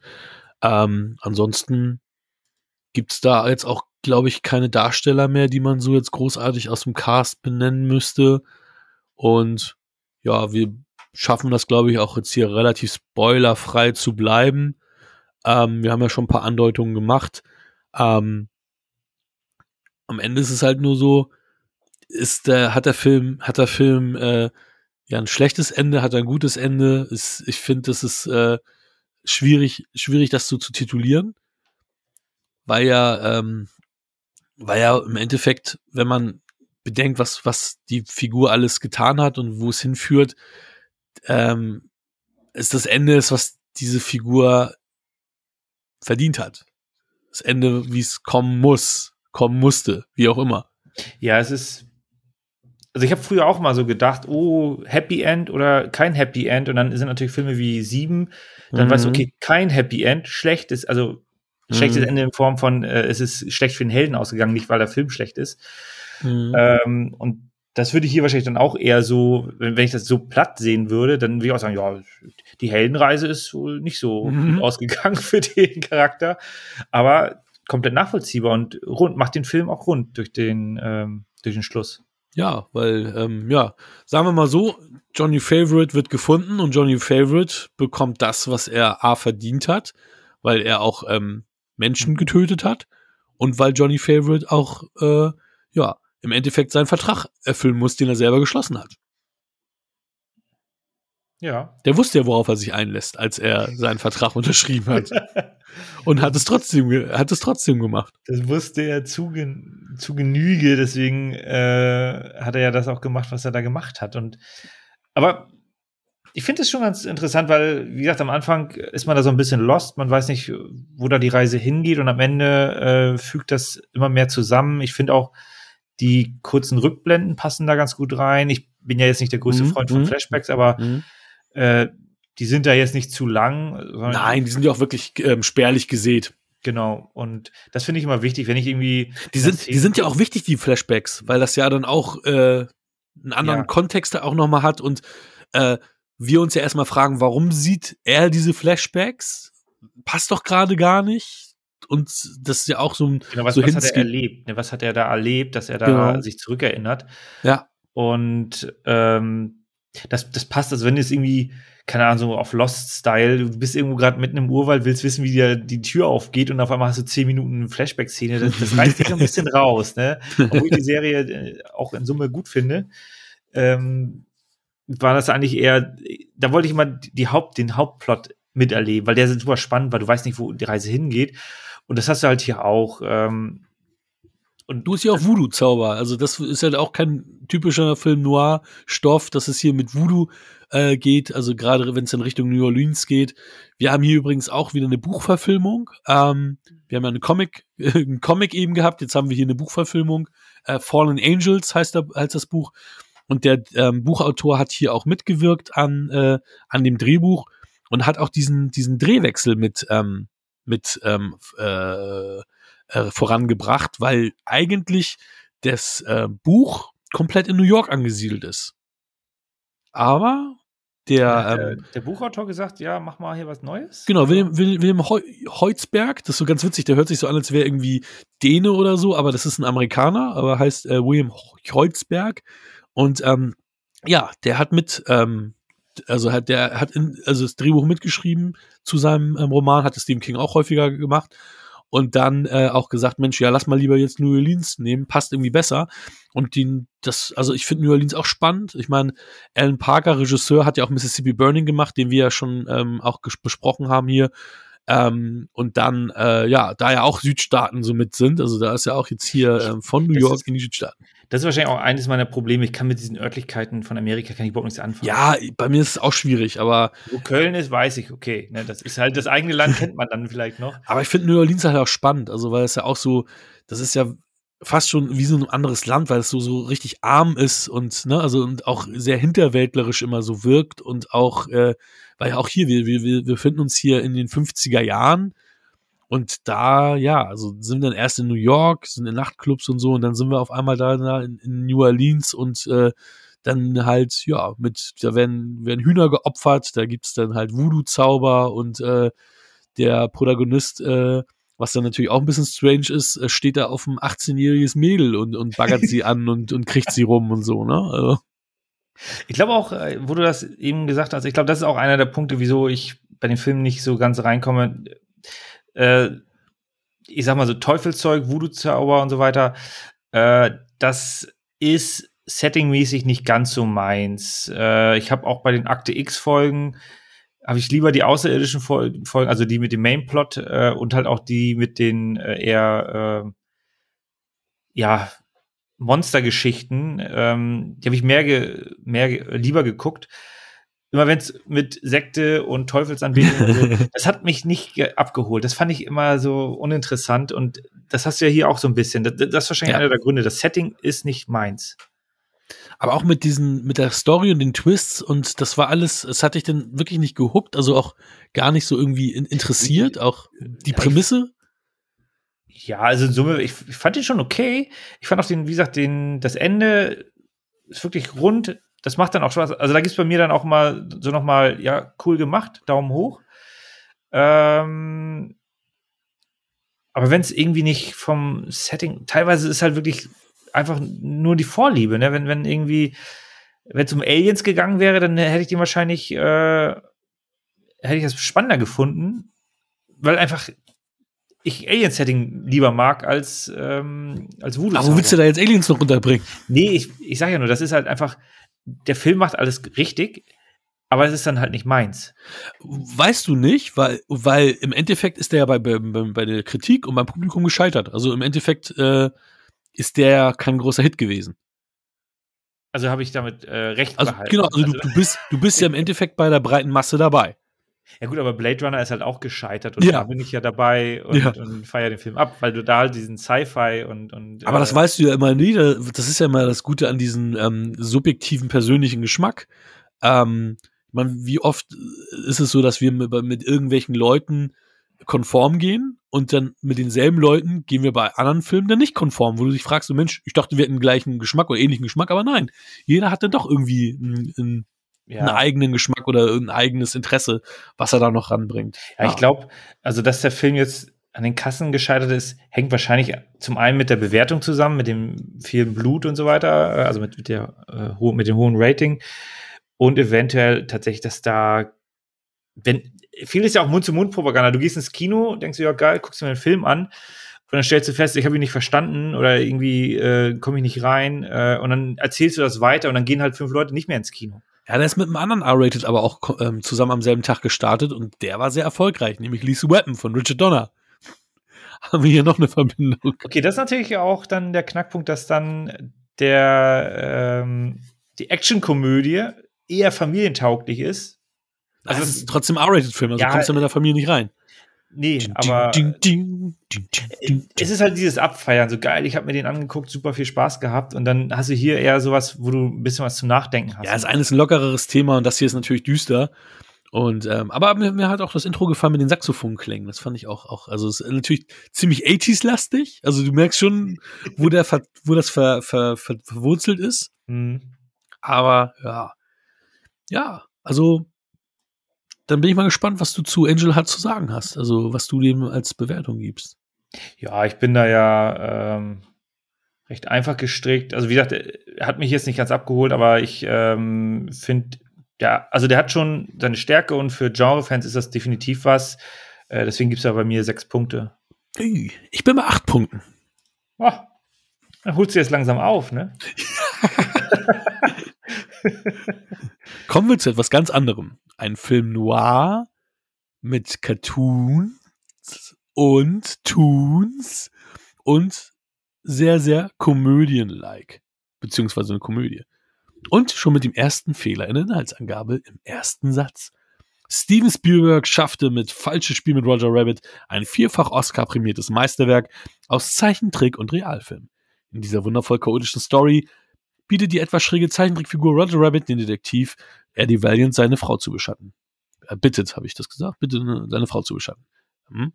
Er verdächtigt, das stimmt auch nicht, er verdächtigt die umwerfende Thun-Dame, ihn mit einem bekannten Gagschreiber zu betrügen, und Eddie soll ihm belastende Fotos von den beiden verschaffen. Als kurz darauf der Gagschreiber ermordet aufgefunden wird, fällt der Verdacht natürlich sofort auf Roger. Um seinen etwas nervigen, aber liebenswerten Freund zu befreien, beginnt Eddie mit Nachforschung, die Roger entlasten sollen. Allerdings sind ihm schon der dunkle Richter Doom und seine Bande fieser Wiesel auf den Fersen, sodass Eddie von seiner, von einer brenzligen Situation in die nächste stolpert. Ein Meilenstein der Filmgeschichte und herrlich schräger Familienspaß. Zwei fette Film, äh, Fehler. Natürlich ist der Film von Robert Zemeckis und äh, Steven Spielberg ist Executive Producer und Maroon, derjenige, der äh, da in Toontown die Fäden in der Hand hat oder da einer der Hauptproduzenten ist, ist derjenige, der Eddie Valiant anstellt, um halt auch, äh, ja, Roger zu zeigen, Mensch, deine Frau, die ist nicht ganz koscher und nicht Roger selber, der ihn anstellt. Also, ja. das ist irgendwie nicht richtig, Leute. Wer hat das geschrieben? Ja, auch, ich weiß gar nicht, ich habe es eben kurz auch nur so am Rande mitgehört, aber wenn das der gleiche äh, Text ist, er ist ja auch nicht mit Roger Rabbit befreundet, sondern eigentlich hasst er ihn. Ja, es ist natürlich wieder dieses typische zwei ähm, un, ein ungleiches Paar muss sich zusammenraufen und am Ende werden sie die Best Buddies. Die klassische ja. Geschichte. Ähm, ja, also sein Freund, also auch das, also da sind so viele falsche Geschichte, also falsche Punkte in einem, dass das halt ein bisschen wehtut. Es ja. wird mit Roger Rabbit hier falsch gespielt. Wobei Who ich. Äh, named Roger Rabbit. Und es ist ähm, kein Fragezeichen, obwohl der Titel eine Frage ist, weil das in der Filmindustrie als schlechtes Omen gilt, Fragezeichen in den Filmtitel zu setzen. Ja, das sieht auch nicht gut aus, aber ich muss ehrlich sagen, ich finde den deutschen Filmtitel auch wirklich eigentlich nahezu besser. Im ähm, Original, also das Ding basiert auch auf einem Buch, merkwürdigerweise, wusste ich auch vorher nicht. Okay. Und das heißt Who Sends It, Roger Rabbit. Okay. Aber ich finde, ja. falsches Spiel mit Roger Rabbit finde ich auch irgendwie gut. Damit kann man jetzt erstmal so nichts direkt anfangen, äh, macht aber dann schon ein bisschen neugierig. Ja. Meines Erachtens nach. Also, das ist jetzt nicht so ein, so ein, so ein also ich will jetzt nicht sagen, dass es eine schlechte Übersetzung ist. Äh, ganz im Gegenteil. Ich finde den deutschen Filmtitel hier wirklich äh, mehr als gelungen. Und ich habe den Film das zweite Mal gesehen. Also beziehungsweise ich hatte auf jeden Fall eine ah. Bewertung in der IMDb drinstehen und dachte auch so, ich kann mich da nicht mehr dran erinnern, dass ich mir den angeschaut habe, aber ich habe ihn gesehen, ja. Also ich hatte auch mit einem anderen Film, komisch manchmal, ne? Ja, das ist dann immer so, hä, nimmt man die Bewertung dann raus und lasse ich sie erstmal Mhm. drin. Es gibt auch wirklich Filme, wo ich einfach eine Bewertung reingehauen habe, weil ich dachte, weil ich der Meinung bin, dass der Film hat es nicht verdient, überhaupt eine hohe Punktzahl zu bekommen. Ähm, aber da habe ich das auch schon ziemlich oft bereinigt. Äh, aber den Film habe ich gesehen und äh, gibt es auch, jetzt, ohne Werbung zu machen, also den gab es jetzt bei Disney Plus. Deswegen für mich jetzt auch mal ganz gut äh, erreichbar. Mhm. Äh, auch wenn Mandalorian dieses Jahr nicht mehr rauskommt. Dafür kommt jetzt Cruella raus, diesen, also im August. Was für ein Ding? Die Vorgeschichte zu 101 Dalmatiner mit Emma Stone. Ja, okay, es interessiert mich jetzt ehrlich gesagt nicht. Dann gucke ich mir wahrscheinlich erst lieber diesen, äh, was war das, Hamilton an, ne? Der ist ja in den Ja, Top 250, den muss ich mal antun. im Oktober kommt Black Widow raus. Ja, interessiert Also mich für total. Disney Plus. Super. Wunderbar. Kannst auch jetzt schon gucken für 20 Euro. Ja, gerne. Wenn du mir die 20 Euro gibst, mache ich das. Natürlich nicht. Schade. Nee, aber äh, kann man auf Disney Plus gucken, äh, war also ganz angenehm und ja, es ist, äh, wann kam der Film raus? Ende der 80er. 1988 und auch der teuerste Film der 80er mit 70 Millionen Budget. Ja, und das ist halt auch, da haben die wirklich mal was aus, da haben die einen rausgehauen. Also zum, zum einen, äh, technisch ist es natürlich äh, wahnsinnig herausfordernd, Realfilm mit Ja. Zeichentrick, ohne Ja. Computereffekte. Damals Ja, gab es nichts, da gab es C64. Ja. Die haben mit einem Amiga, haben sie damals teilweise äh, Intros äh, zusammengeschnipselt, Ich habe das C64-Spiel übrigens von Roger Rabbit gehabt, lustigerweise. Mhm. aber sahen nicht besser aus als, Du, ich habe mir extra ein paar YouTube-Videos nochmal angeguckt, sieht echt scheiße aus. ja, ja auch auch nicht besser als der Film, ne? Ja, um Gottes Willen. Nee, und ähm, wahnsinnig, äh, also man merkt natürlich schon, dass ähm, hier Bob Hoskins und Co., dass die da am Limit sind. Ne? Du spielst halt ohne irgendwelche grünen Personen, die dann, Ja. wo du dann Augen fokussieren kannst. So, nein, da ist halt nichts.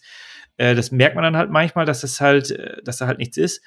Aber in Summe war das schon richtig gut umgesetzt. Also da haben die wirklich alles rausgehauen. Äh, auch die Szenen, wo er dann mit dem ähm, animierten Auto fährt. Mhm. Äh, er muss ja auf irgendwas gefahren sein. Auf irgendeinem Mhm. Tretroller oder keine Ahnung. Es sieht schon ein bisschen komisch aus. Aber äh, irgendwie nehme ich das dem Film nicht übel, weil da haben sie wirklich eine Menge Mühe reingesteckt, äh, um das halt irgendwie rund zu bekommen. Also, Was, was ich auch krass finde, ist, ähm, er ist ja eigentlich nie der Leading Man vorher und hinterher gewesen. Also nie wirklich irgendwo Hauptdarsteller, sondern immer Nebendarsteller. Aber ich finde, er ist perfekt für die Rolle. Es gab ja auch viele andere, die wollten ja ähm, auch Bill Murray haben, haben den aber nicht, also Zemeckis und Spielberg haben ihn nicht erreicht.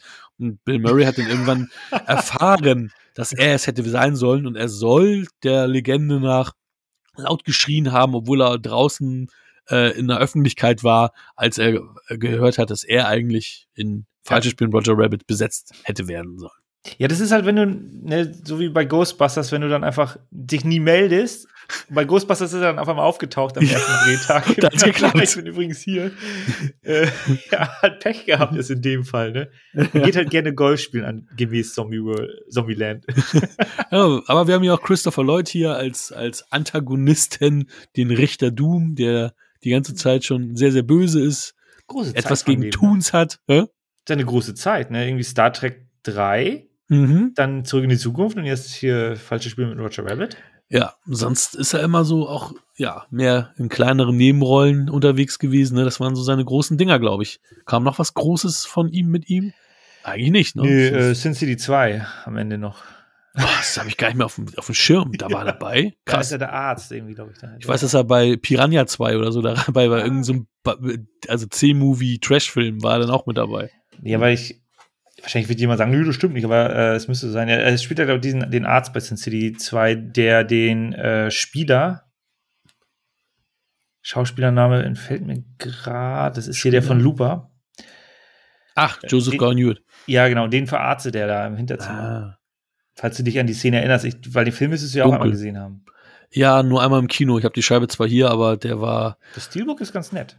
ja, ja, Für 5 Euro gab es das? Sondern ja, aber der Film, na, der, ja.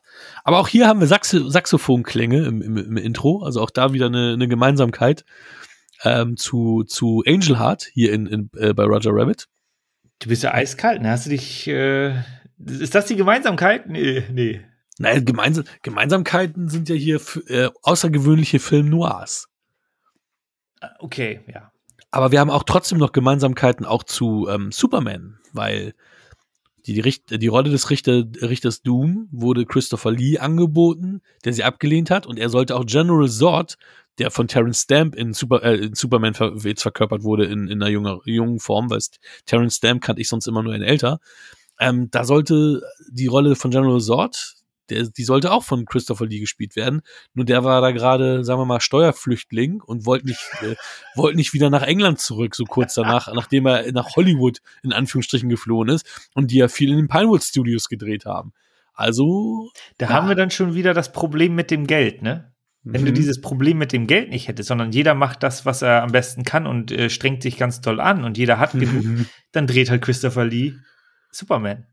Und auch falsches Spiel für, mit Roger Rabbit. Aber wir, wir, müssen ja sagen, mit Dracula, mit Saruman und Count Doku, Van Helsing war auch mal, hat er natürlich super viele. Er ist ein Bond-Antagonist. Van Helsing hat er auch gespielt, das war doch mal Peter Cushing. Ir irgendwann hat er auch mal einen Van Helsing gespielt, ja, ja. Also der hat, der hat, glaube glaub ich zumindest. Will ich mir jetzt nicht zu weit aus dem Fenster lehnen, aber, aber sagen wir mal so, er hat so viele klassische, ähm, klassische Legendenrollen, also auch wenn sein Bond-Bösewicht natürlich jetzt nicht einer von denen ist, der irgendwie ruhmreich war, also es ist, ist ja nicht einer der besten Bonds, der Mann mit dem goldenen Colt, aber trotzdem hat er sich natürlich wirklich ähm, zementiert als Legende. Wenn da noch General Zod oder Dr. Oh, Dr. Doom, genau, Judge Doom dazugekommen wären, dann wäre das natürlich noch mehr gewesen. Aber auch so war er einer der ganz, ganz großen innerhalb seiner, innerhalb seiner, seiner Profession. Wir haben ja noch Joanna Cassidy in, in der äh, Nebenrolle, die wir ja auch aus Blade Runner kennen, die ich aber persönlich äh, nicht äh, erkannt habe, sondern das erstmalig festgestellt habe, oh, das ist ja Joanna Cassidy. Ähm, weil die irgendwie, obwohl die, Blade Runner. Die Schlangtänzerin ne? Blade Runner. Ja, aber ich habe es genau. auch nur nachgelesen. Also, als ich das gesehen habe, dass sie die Person gespielt hat, hm. da wusste ich, okay, das ist ja die Schlangtänzerin. Genau, aber das siehst du, verkörpert einen ganz anderen, anderen Typ, dass man das mhm. gar nicht so auf dem Schirm hat, ne? Lustigerweise ist die, die Stimme von, von, ähm, von Jessica Rabbit, ist das ähm, Kathleen Turner, äh, die ja ähm, Kulidi Out jetzt äh, da, durch Californication. In den 80ern absolutes Sexsymbol, ähm, wunderschöne Frau gewesen und dann irgendwann nicht mehr. Ähm, und die war aber, ich meine, sie spielt hier ein absolutes oder spricht ein absolutes Sexsymbol und war neun Mon im neunten Monat schwanger, als sie die Voice-Over aufgenommen hat. Also musste natürlich eine riesige Kugel vor sich hergeschoben haben wo sie da ihre, ihre, Stimme. ja, ja, genau, wo sie dann ihre, ihre, ihre äh, Stimme dann äh, geliehen hat. Und die Sangstimme, Singstimme war aber Amy Irving, die wir ja kennen ähm, als Ex-Frau von Steven Spielberg und die ja auch ähm, im äh, äh, Temple of Doom ähm, Indies Love Interest ist. Das ist die Singstimme ja, von Jessica Rabbit. Hat sie da auch gesungen? Wahrscheinlich dann schon. Ne? Ja, stimmt. Sie war doch die Nachtclub-Sängerin, hat ja. ja auch am Anfang gesungen. Stimmt. Ja, Daran habe ich zum Beispiel jetzt gar nicht gedacht. Ja. Es muss ja, das wäre sonst Quatsch, ne? Irgendwie da zu singen, also und da dann nicht, obwohl ich sie jetzt bei der Filmografie hier gar nicht. Naja, whatever. Habe ich mich vielleicht auch geirrt? Gib mal, guck sein. mal, wer, wer, steht, wer steht dabei bei Temple of Doom als weibliche? Auf jeden Fall steht Temple of Doom. Nee, ist Kate Capshaw, ne? Das ist Kate Capshaw? Ja, ja, du hast recht. Dann ist Amy Irving ist, ist die Ex von Steven Spielberg, aber dann ja, das, das, das nicht steht die. hier so bei Wikipedia. Ja, sehr gut.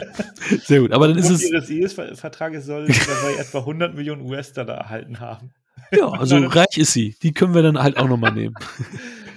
Ah, dann habe ich sie mit Catch Capture aber für T Temple of Doom verwechselt. Aber das ist, ja. ist auch Bullshit, weil ich habe jetzt beide Gesichter vor Augen, die sehen sich auch nicht so großartig ähnlich, also egal. Aber, aber Charles Fleischer spiel, spricht Roger Rabbit und war auch die ganze Zeit bei den Dreharbeiten dabei. Der wollte unbedingt dabei sein, hat Der seine. Spricht hier noch mehr Sachen als Roger Rabbit. Ja? Der spricht hier noch mehr Sachen als Roger Rabbit. Hier in dem Film?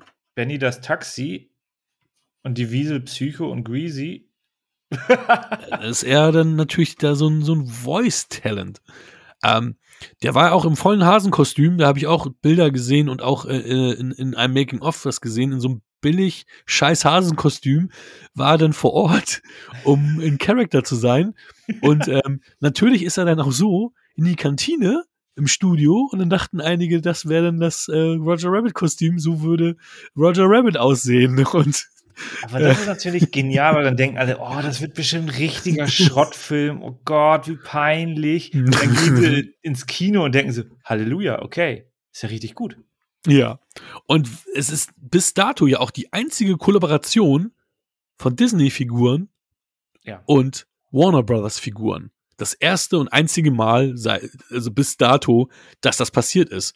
Und deswegen hast du hier auch, weil natürlich Warner Brothers Ja, gesagt ich, hat, ne? noch, noch ein paar andere Figuren. ja, und noch ein paar andere. Figuren.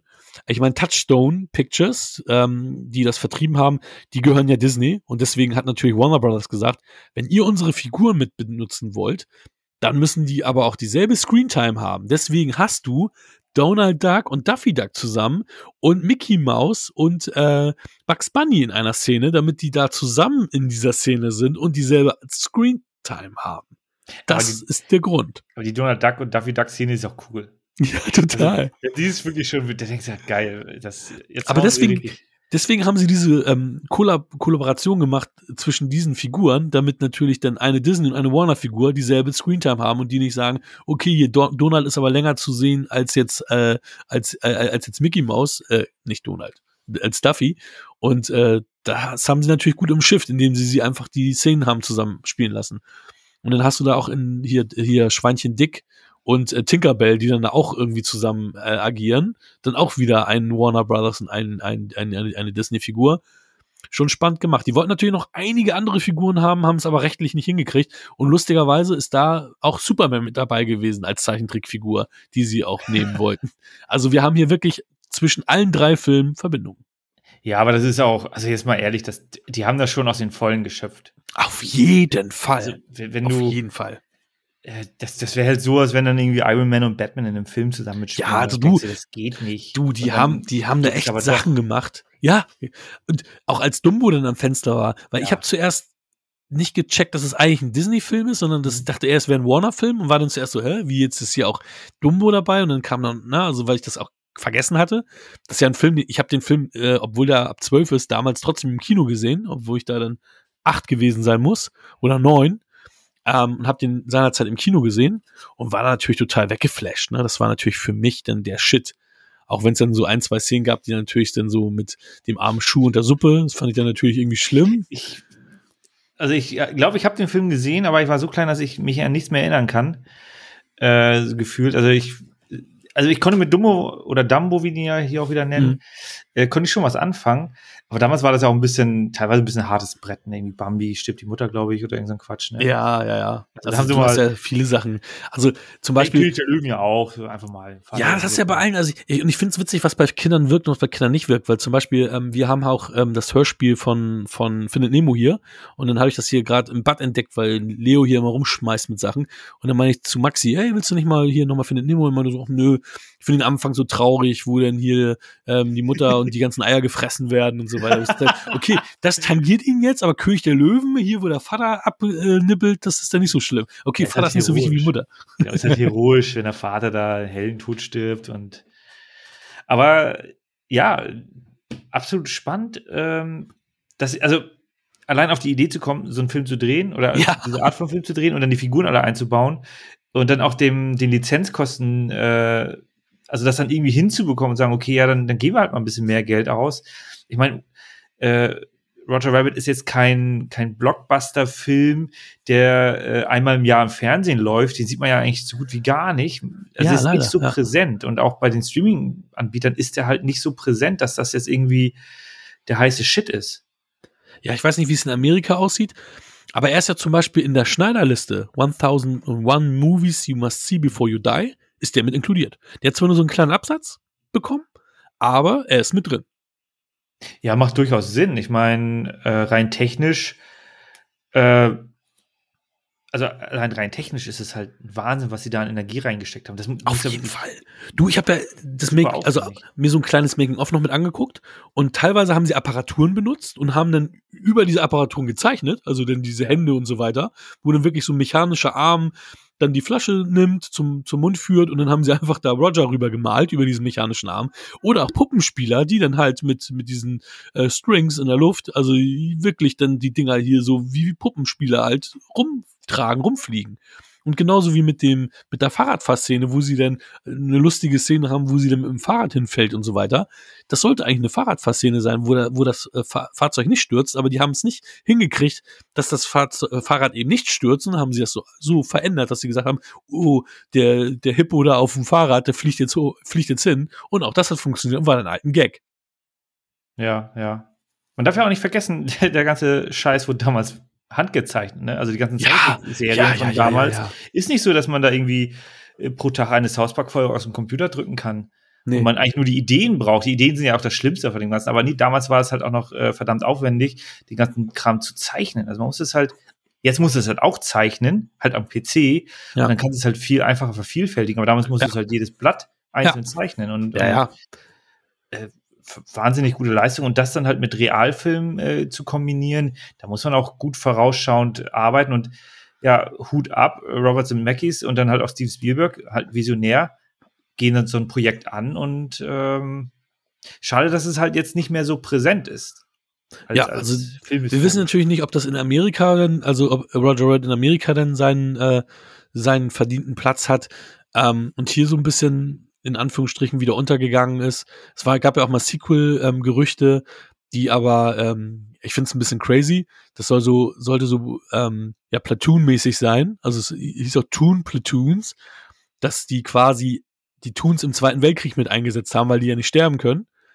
Und dann haben sie, ja, und dann wurde aber auch gesagt, so, ja, hier, wo Steven Spielberg hatte da wohl auch nicht so viel Bock drauf. Ich meine, wir wissen ja, er hat Schindlers Liste gedreht und er ist jüdischer Herkunft und fand das dann wahrscheinlich nicht so cool, da irgendwie die Zeichentrickfiguren gegen die Nazis kämpfen zu lassen oder so.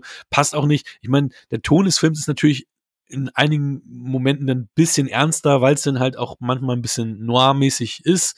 Aber im Großen und Ganzen ist es ja ein leichter Ton, ähm, den, den, oder leichte Töne, die hier angeschlagen werden. Ähm, das wurde ja auch mal ganz kurz, also es gibt ja oft, es gibt ja so, so äh, Zungen, die behaupten, dass Roger Rabbit so ein bisschen äh, auch Fortsetzung von Chinatown ist, ähm, weil es diese Storyline um die Autobahn war wohl auch was, was, was sie für eine mögliche Chinatown-Fortsetzung sich wohl gedacht haben. Und dann wird es immer so ein bisschen so spaßeshalber, denke ich auch mal gesagt, so hier, hier Roger Rabbit, so inoffizieller Chinatown, inoffizielles Chinatown-Sequel. Ja, also ist natürlich wirklich die Story um die Autobahn ist natürlich echt ein Ding, was sie hätten bei einer möglichen Chinatown-Fortsetzung verwenden können. Wobei mir das zu ähnlich zu dem anderen Punkt gewesen wäre. Also es wär, ist ja dann quasi das, gleiche in Grün. Ähm, ja, weiß ich nicht. Aber fand ich eigentlich ganz witzige, ganz witzige Aktion. Ist auf jeden Fall, also ich hatte das, ich wusste das ja auch nicht, weil zu der Zeit waren wir halt nicht am Leben, muss man ja leider so sagen. Ne? Äh, Zum Glück, das, sonst würden wir heute nicht leben. Ja, wenn ich jetzt 1000 Jahre alt wäre, dann wäre das okay. Aber Bist du nicht. ähm, mit, dem, äh, mit dem Aufkauf der Straßenbahngeschichte, was ja dann tatsächlich so passiert ist durch Mhm. Autohersteller, äh, Hersteller, die einfach sagen so, ja, äh, fuck it, damit, Mhm. wir verdienen kein Geld mehr mit unseren Autoverkäufen, wir kaufen einfach eine andere Firma Hm. und machen die dicht. Und dann so, ja, hallo. Wird ja heute immer noch gemacht mit vielen anderen Bereichen, ja. Naja. Ja, aber natürlich wird äh, viel dann, wenn, dann wieder gesagt wird, okay, wir sind ein großer Konzern und oh, jetzt die eine Sparte läuft nicht, machen wir sie dicht. Nee, die verkaufen Mhm. sie ja dann in der Regel, äh, weil sie Mhm. damit noch Geld verdienen wollen. Äh, und die anderen Firmen, klar, es werden natürlich Fir- Firmen assimiliert, aber die Ideen leben dann teilweise noch weiter. Also jetzt bei den Technologiefirmen, Mhm. in Microsoft und Co., die schlucken ja nicht umsonst, äh, oder Ja. Facebook, die dann WhatsApp schlucken, so, die haben da schon die, ihren Profitgedanken hinter, ähm, die wollen da ihr Portfolio auch erhöhen. Ähm, aber damals halt einfach so eine Firma zu kaufen, um die dann dicht zu machen, damit das Produkt, was günstig ist, für den normalen Menschen einfach nicht mehr da ist und die dann wieder teure Autos kaufen müssen. Und ich denke so, Leute, das, also wieder das Geldproblem, ne? Also es lässt sich alles auf dieses bekloppte Geld zurückzuführen. Ähm, aber ist hier natürlich ein schönes Thema. Also das gut mit, das ist auch gar nicht so präsent. Man ist die ganze Zeit auf dieser äh, ähm, Cartoon-Geschichte, was ist da los, wie wurde er da reingelegt? Äh, aber dass dann dieser größere Plot noch dahinter hängt, ist immer auch noch mal ganz nett. Auf jeden Fall. Ähm, Was mir auch erst bei der Recherche aufgefallen ist, irgendwie kam mir der Tunnel bekannt vor. Ich wusste, ich, ich habe das aber so im Hinterkopf gehabt. Der Tunnel, der zu Toontown führt. Tunnel Toontown. Das ist derselbe Bestimmt zurück in Tunnel. die Zukunft. Ganz genau. Das ist der Tunnel zurück in die Zukunft 2. Deswegen wirkt er auch ein bisschen bekannt, weil es ist dieser Tunnel. Auch ein Christopher Lloyd und Robert Zemeckis äh, Kollaborationsfilm. Aber das habe ich jetzt einfach mal so, so Ja, ja. rausgehauen, weil ich. Hast recht. weil Ich, äh, ist ja witzig. Ja, total. Und es Ist gibt auch, äh, wie, ist so ein bisschen wie das Feuerwehrhaus von Ghostbusters, was bei dann äh, Big Trouble in Little China und auch in anderen Filmen dann immer zum Einsatz kam. Mhm. Nee, aber hier, was, was halt auch, ähm, die, äh, was, wo war ich, wo war ich jetzt gerade drauf, drauf hinaus? Ich bin, bin jetzt gerade vom Thema den, die Pointe Jetzt hast du mir, jetzt habe ich's, jetzt habe ich's wieder. Nee, nee, nee, nee, nee, nee, ein anderes Thema. Es gibt, es gibt keinen Clown. Wir sind ja ein, eine Einheit hier. Da kann man nix klauen. Da hast du, hast du nur. Klaus? Ich finde aber Klaus toll. der war gut. Das hätte der von mir kommen müssen eigentlich. Ja. Das ist eher mein Niveau. Also, Ich ja. klaue dir aber heute alles, ne? Es, Du, du klaust mir was, du klauen. Warum willst du klauen mir alles klauen? Nee, es gibt einen Disney-Ausspruch, Bump the Lamp, der heute noch verwendet wird, wenn etwas, ähm, ja, was im Film vielleicht von den Zuschauern nicht gesehen wird, viel eine Arbeit mit sich bringt. Das ist ähm, hier entstanden, weil in der Szene, wo Roger und ähm, Eddie die sich von den Handschellen lösen wollen, da Ja. äh, bumpt die Lampe ja, die, die Lampe wackelt da ja so. So auf und ab und so. ist Und mir gar nicht aufgefallen. Jedenfalls sorgte das natürlich für andere Lichtverhältnisse und Schattenverhältnisse. Und dann mussten ja. sie, dass die Zeichner mal anpassen mit den Lampen, also mit, mit dem Schatten an Roger und so, immer wenn die Lampe vor und zurück gegangen ist. Und das war eine scheiß Heidenarbeit. Und wir als Zuschauer, du hast es eben das Beispiel gegeben, wir haben es gar nicht mitbekommen. Und das ist dann jetzt so ein Synonym, wenn du genau sowas hast. Viel Arbeit, der Zuschauer wird es wahrscheinlich nicht bemerken. Bump the Lamp. ja, es ist, ähm, äh, ja. Ich meine, wir waren jetzt ganze, wir waren die ganze Zeit euphorisch, ne? Ich muss aber sagen, es gibt auch echt ein paar Kritikpunkte, die ich habe. Also mein größter Kritikpunkt ist tatsächlich die, die, sagen wir mal, ähm, die Geschichte mit dem Bruder von ähm, Eddie, was natürlich ein bisschen äh, traurig ist, ne? Also er mag keine Toons, weil die seinen Bruder Mhm. getötet haben und so weiter, beziehungsweise einer. Und dann, ja, ist, ist der auf einmal auch Teil der Geschichte und dann ist es so, man weiß die Merkmale, rote Augen, hohe Stimme und dann sagt diese Person, Eddie, weißt du, wer ich bin? Als ich deinen Bruder getötet habe, habe ich mit dieser Stimme gesprochen. Denkst so, fuck, das hat mich voll rausgerissen. Das hat den, alleine das hat mir, äh, hat den Film für mich einen halben Punkt gekostet.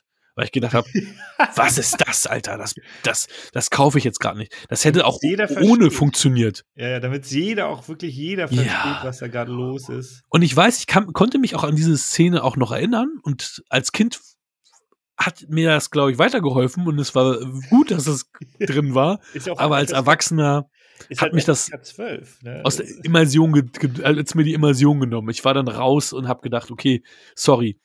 Weil ich war am Anfang total intrigued und habe gedacht, wow, und ich war total wieder in der Welt drin und habe gedacht, alter Schwede, und ah, ich habe den ja damals im Kino gesehen und Wahnsinn, was das, was hier so alles passiert und wie das auch aussieht. Und du hast es eben gesagt, ja, ab und zu sieht man, dass die in, in, woanders hingucken und dass das nicht ganz passt, aber im Großen und Ganzen passt das. Und Bob Hoskins, normalerweise eigentlich nicht Leading Man, du nimmst ihm das ab, die Rolle ist perfekt für ihn. Mittlerweile habe ich auch so viele Haare auf dem Rücken wie er. Und das ist leider keine Lüge oder kein Witz. Oh. äh, ja, war, ja, das stimmt. Ich meine, die Szene habe ich einfach jetzt äh, gedanklich weggeschnitten. ähm, es ist, ich meine, du hast recht, wir, wir reden recht, recht positiv über den Film. Er hat vier Oscar bekommen. Da dachte ich auch so, was, vier Oscar? Und dann gucke ich da rein, denke mir so, ja, okay. Ist halt gegen Stirb langsam, Filmediting und Special Effects und so, ja, da ist halt Stirb langsam wirklich schlecht.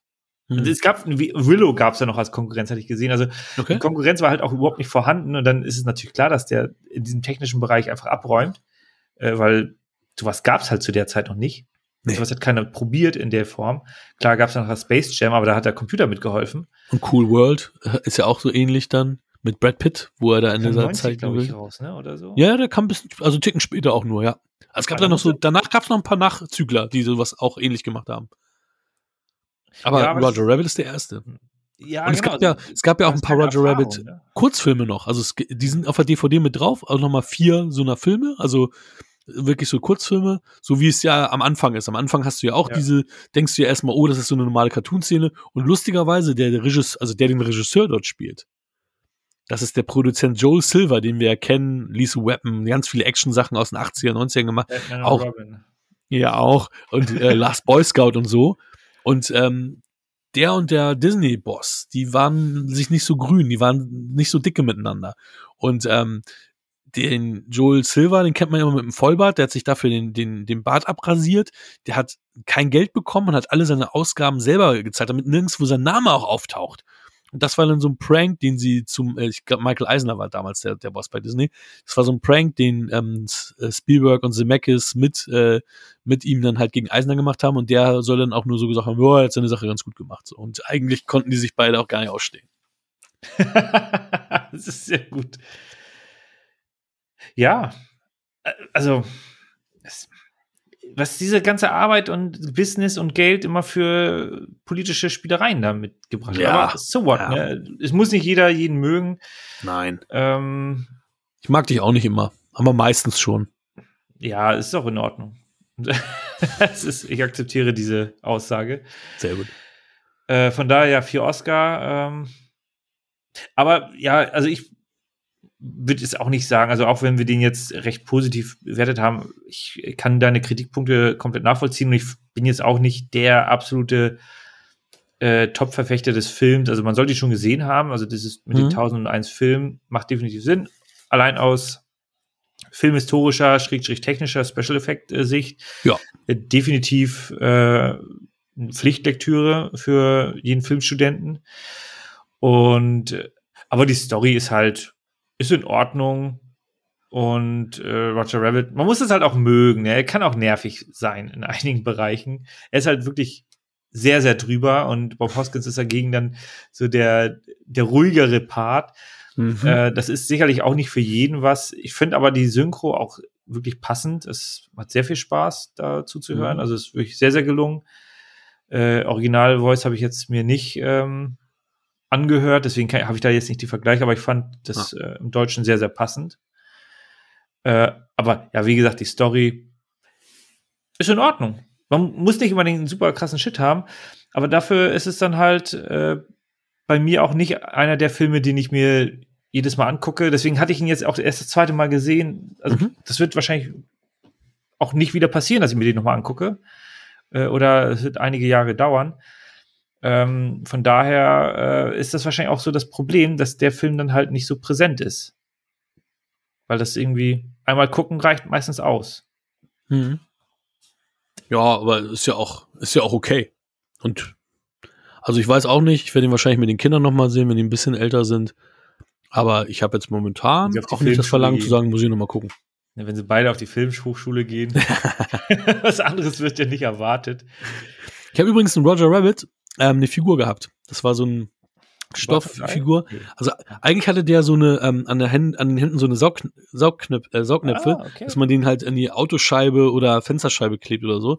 Aber ich habe mit Magda und Joanna haben wir mit Barbies gespielt und ich hab, also in, in dieser Barbie-Welt war Roger Rabbit mit dabei. Ganz witzig. Ich hatte so einen Batman und so einen Roger Rabbit und entweder war da mal Batman dabei und auch mal Roger Rabbit. Ganz witzig. Ja, wo du das sagst, ähm, ich gucke jetzt hier gerade nach. Es müsste auch Überraschungseierfiguren davon gegeben haben. Oh, das, ich, das weiß ich nicht. Kann ich mich nicht, also kann ich mich gar nicht erinnern. Ich weiß, dass es, ähm, jetzt einfach mal. so. dass es bei McDonalds Muppet Babies gab. Aber Es gab ja dann von allem etwas, ne? Es kann auch sein, dass ich da falsch liege, aber es hätte gepasst, weil es gab ja ein, ja gut, waren wahrscheinlich rechtlich alle geschützt. Das ist dann, kannst ja natürlich nicht Bugs Bunny dann als Überraschungsfigur für, für wenig Geld.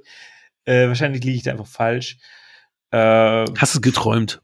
nee, ich hätte es einfach so erwartet, weil es gab ja wirklich vieles, was dann, äh, die hatten ja sogar Star Wars. Happy Hippo Star Wars und so ein Quatsch. Ach, stimmt. Stimmt. Aber McDonalds, ja, die hatten ja dann auch meistens so ein bisschen Spielzeug bei den aktuellen Kinoproduktionen. Ja. Es gab sogar, als die Real Ghostbusters äh, Zeichentrickserie raus war, gab es dann auch so in der Junior- Junior-Tüte damals so irgendwie Ecto 1 als Klingel und wenn du dann da gedrückt hast, also hat es so ein bisschen gemacht.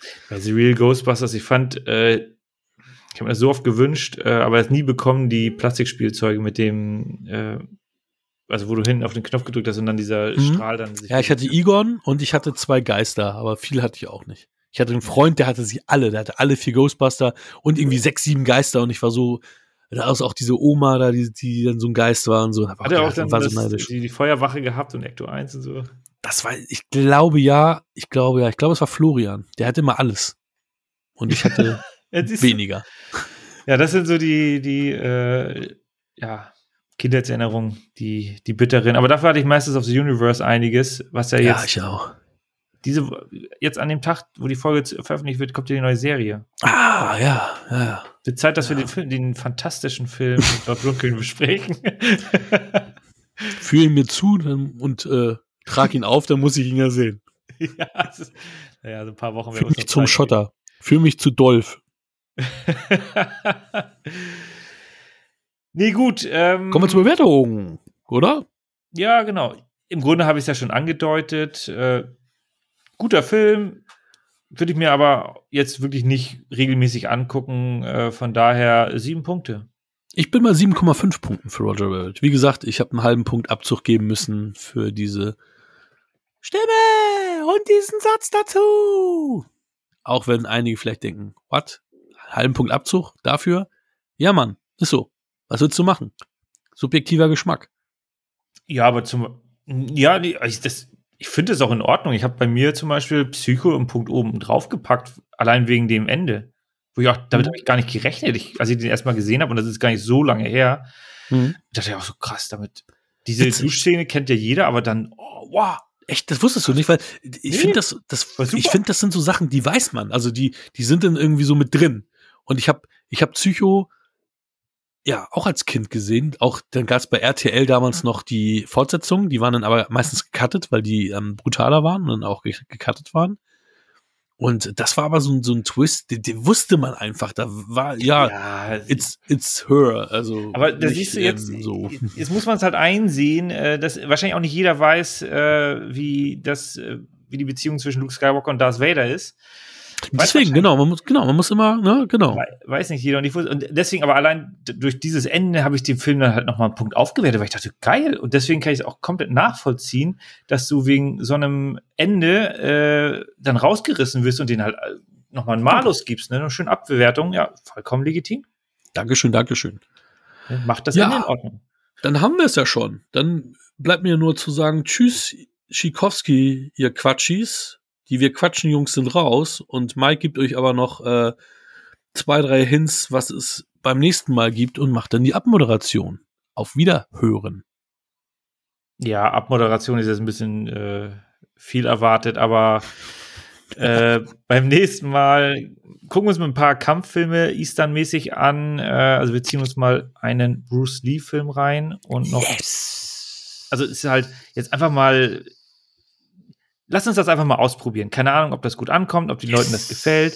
Aber ich habe einfach mal Bock. Ich äh, habe da noch zwei andere Perlen oder zwei andere Filme im, im Repertoire. Äh, aber einer ist mit Bruce Lee. Und ich freue mich und ich hoffe, ihr freut euch auch und schaltet wieder ein. Bis zum nächsten Mal. Das war Wir quatschen über Filme. Wir freuen uns über eure Bewertung bei iTunes. Folgt uns auf Instagram und gebt uns gerne Feedback. Hallo und herzlich willkommen bei Wir quatschen über Filme. Ich bin Hakans Sohn und wir besprechen heute vielleicht Marvel oder Zurück in die Zukunft 3. Tschüss!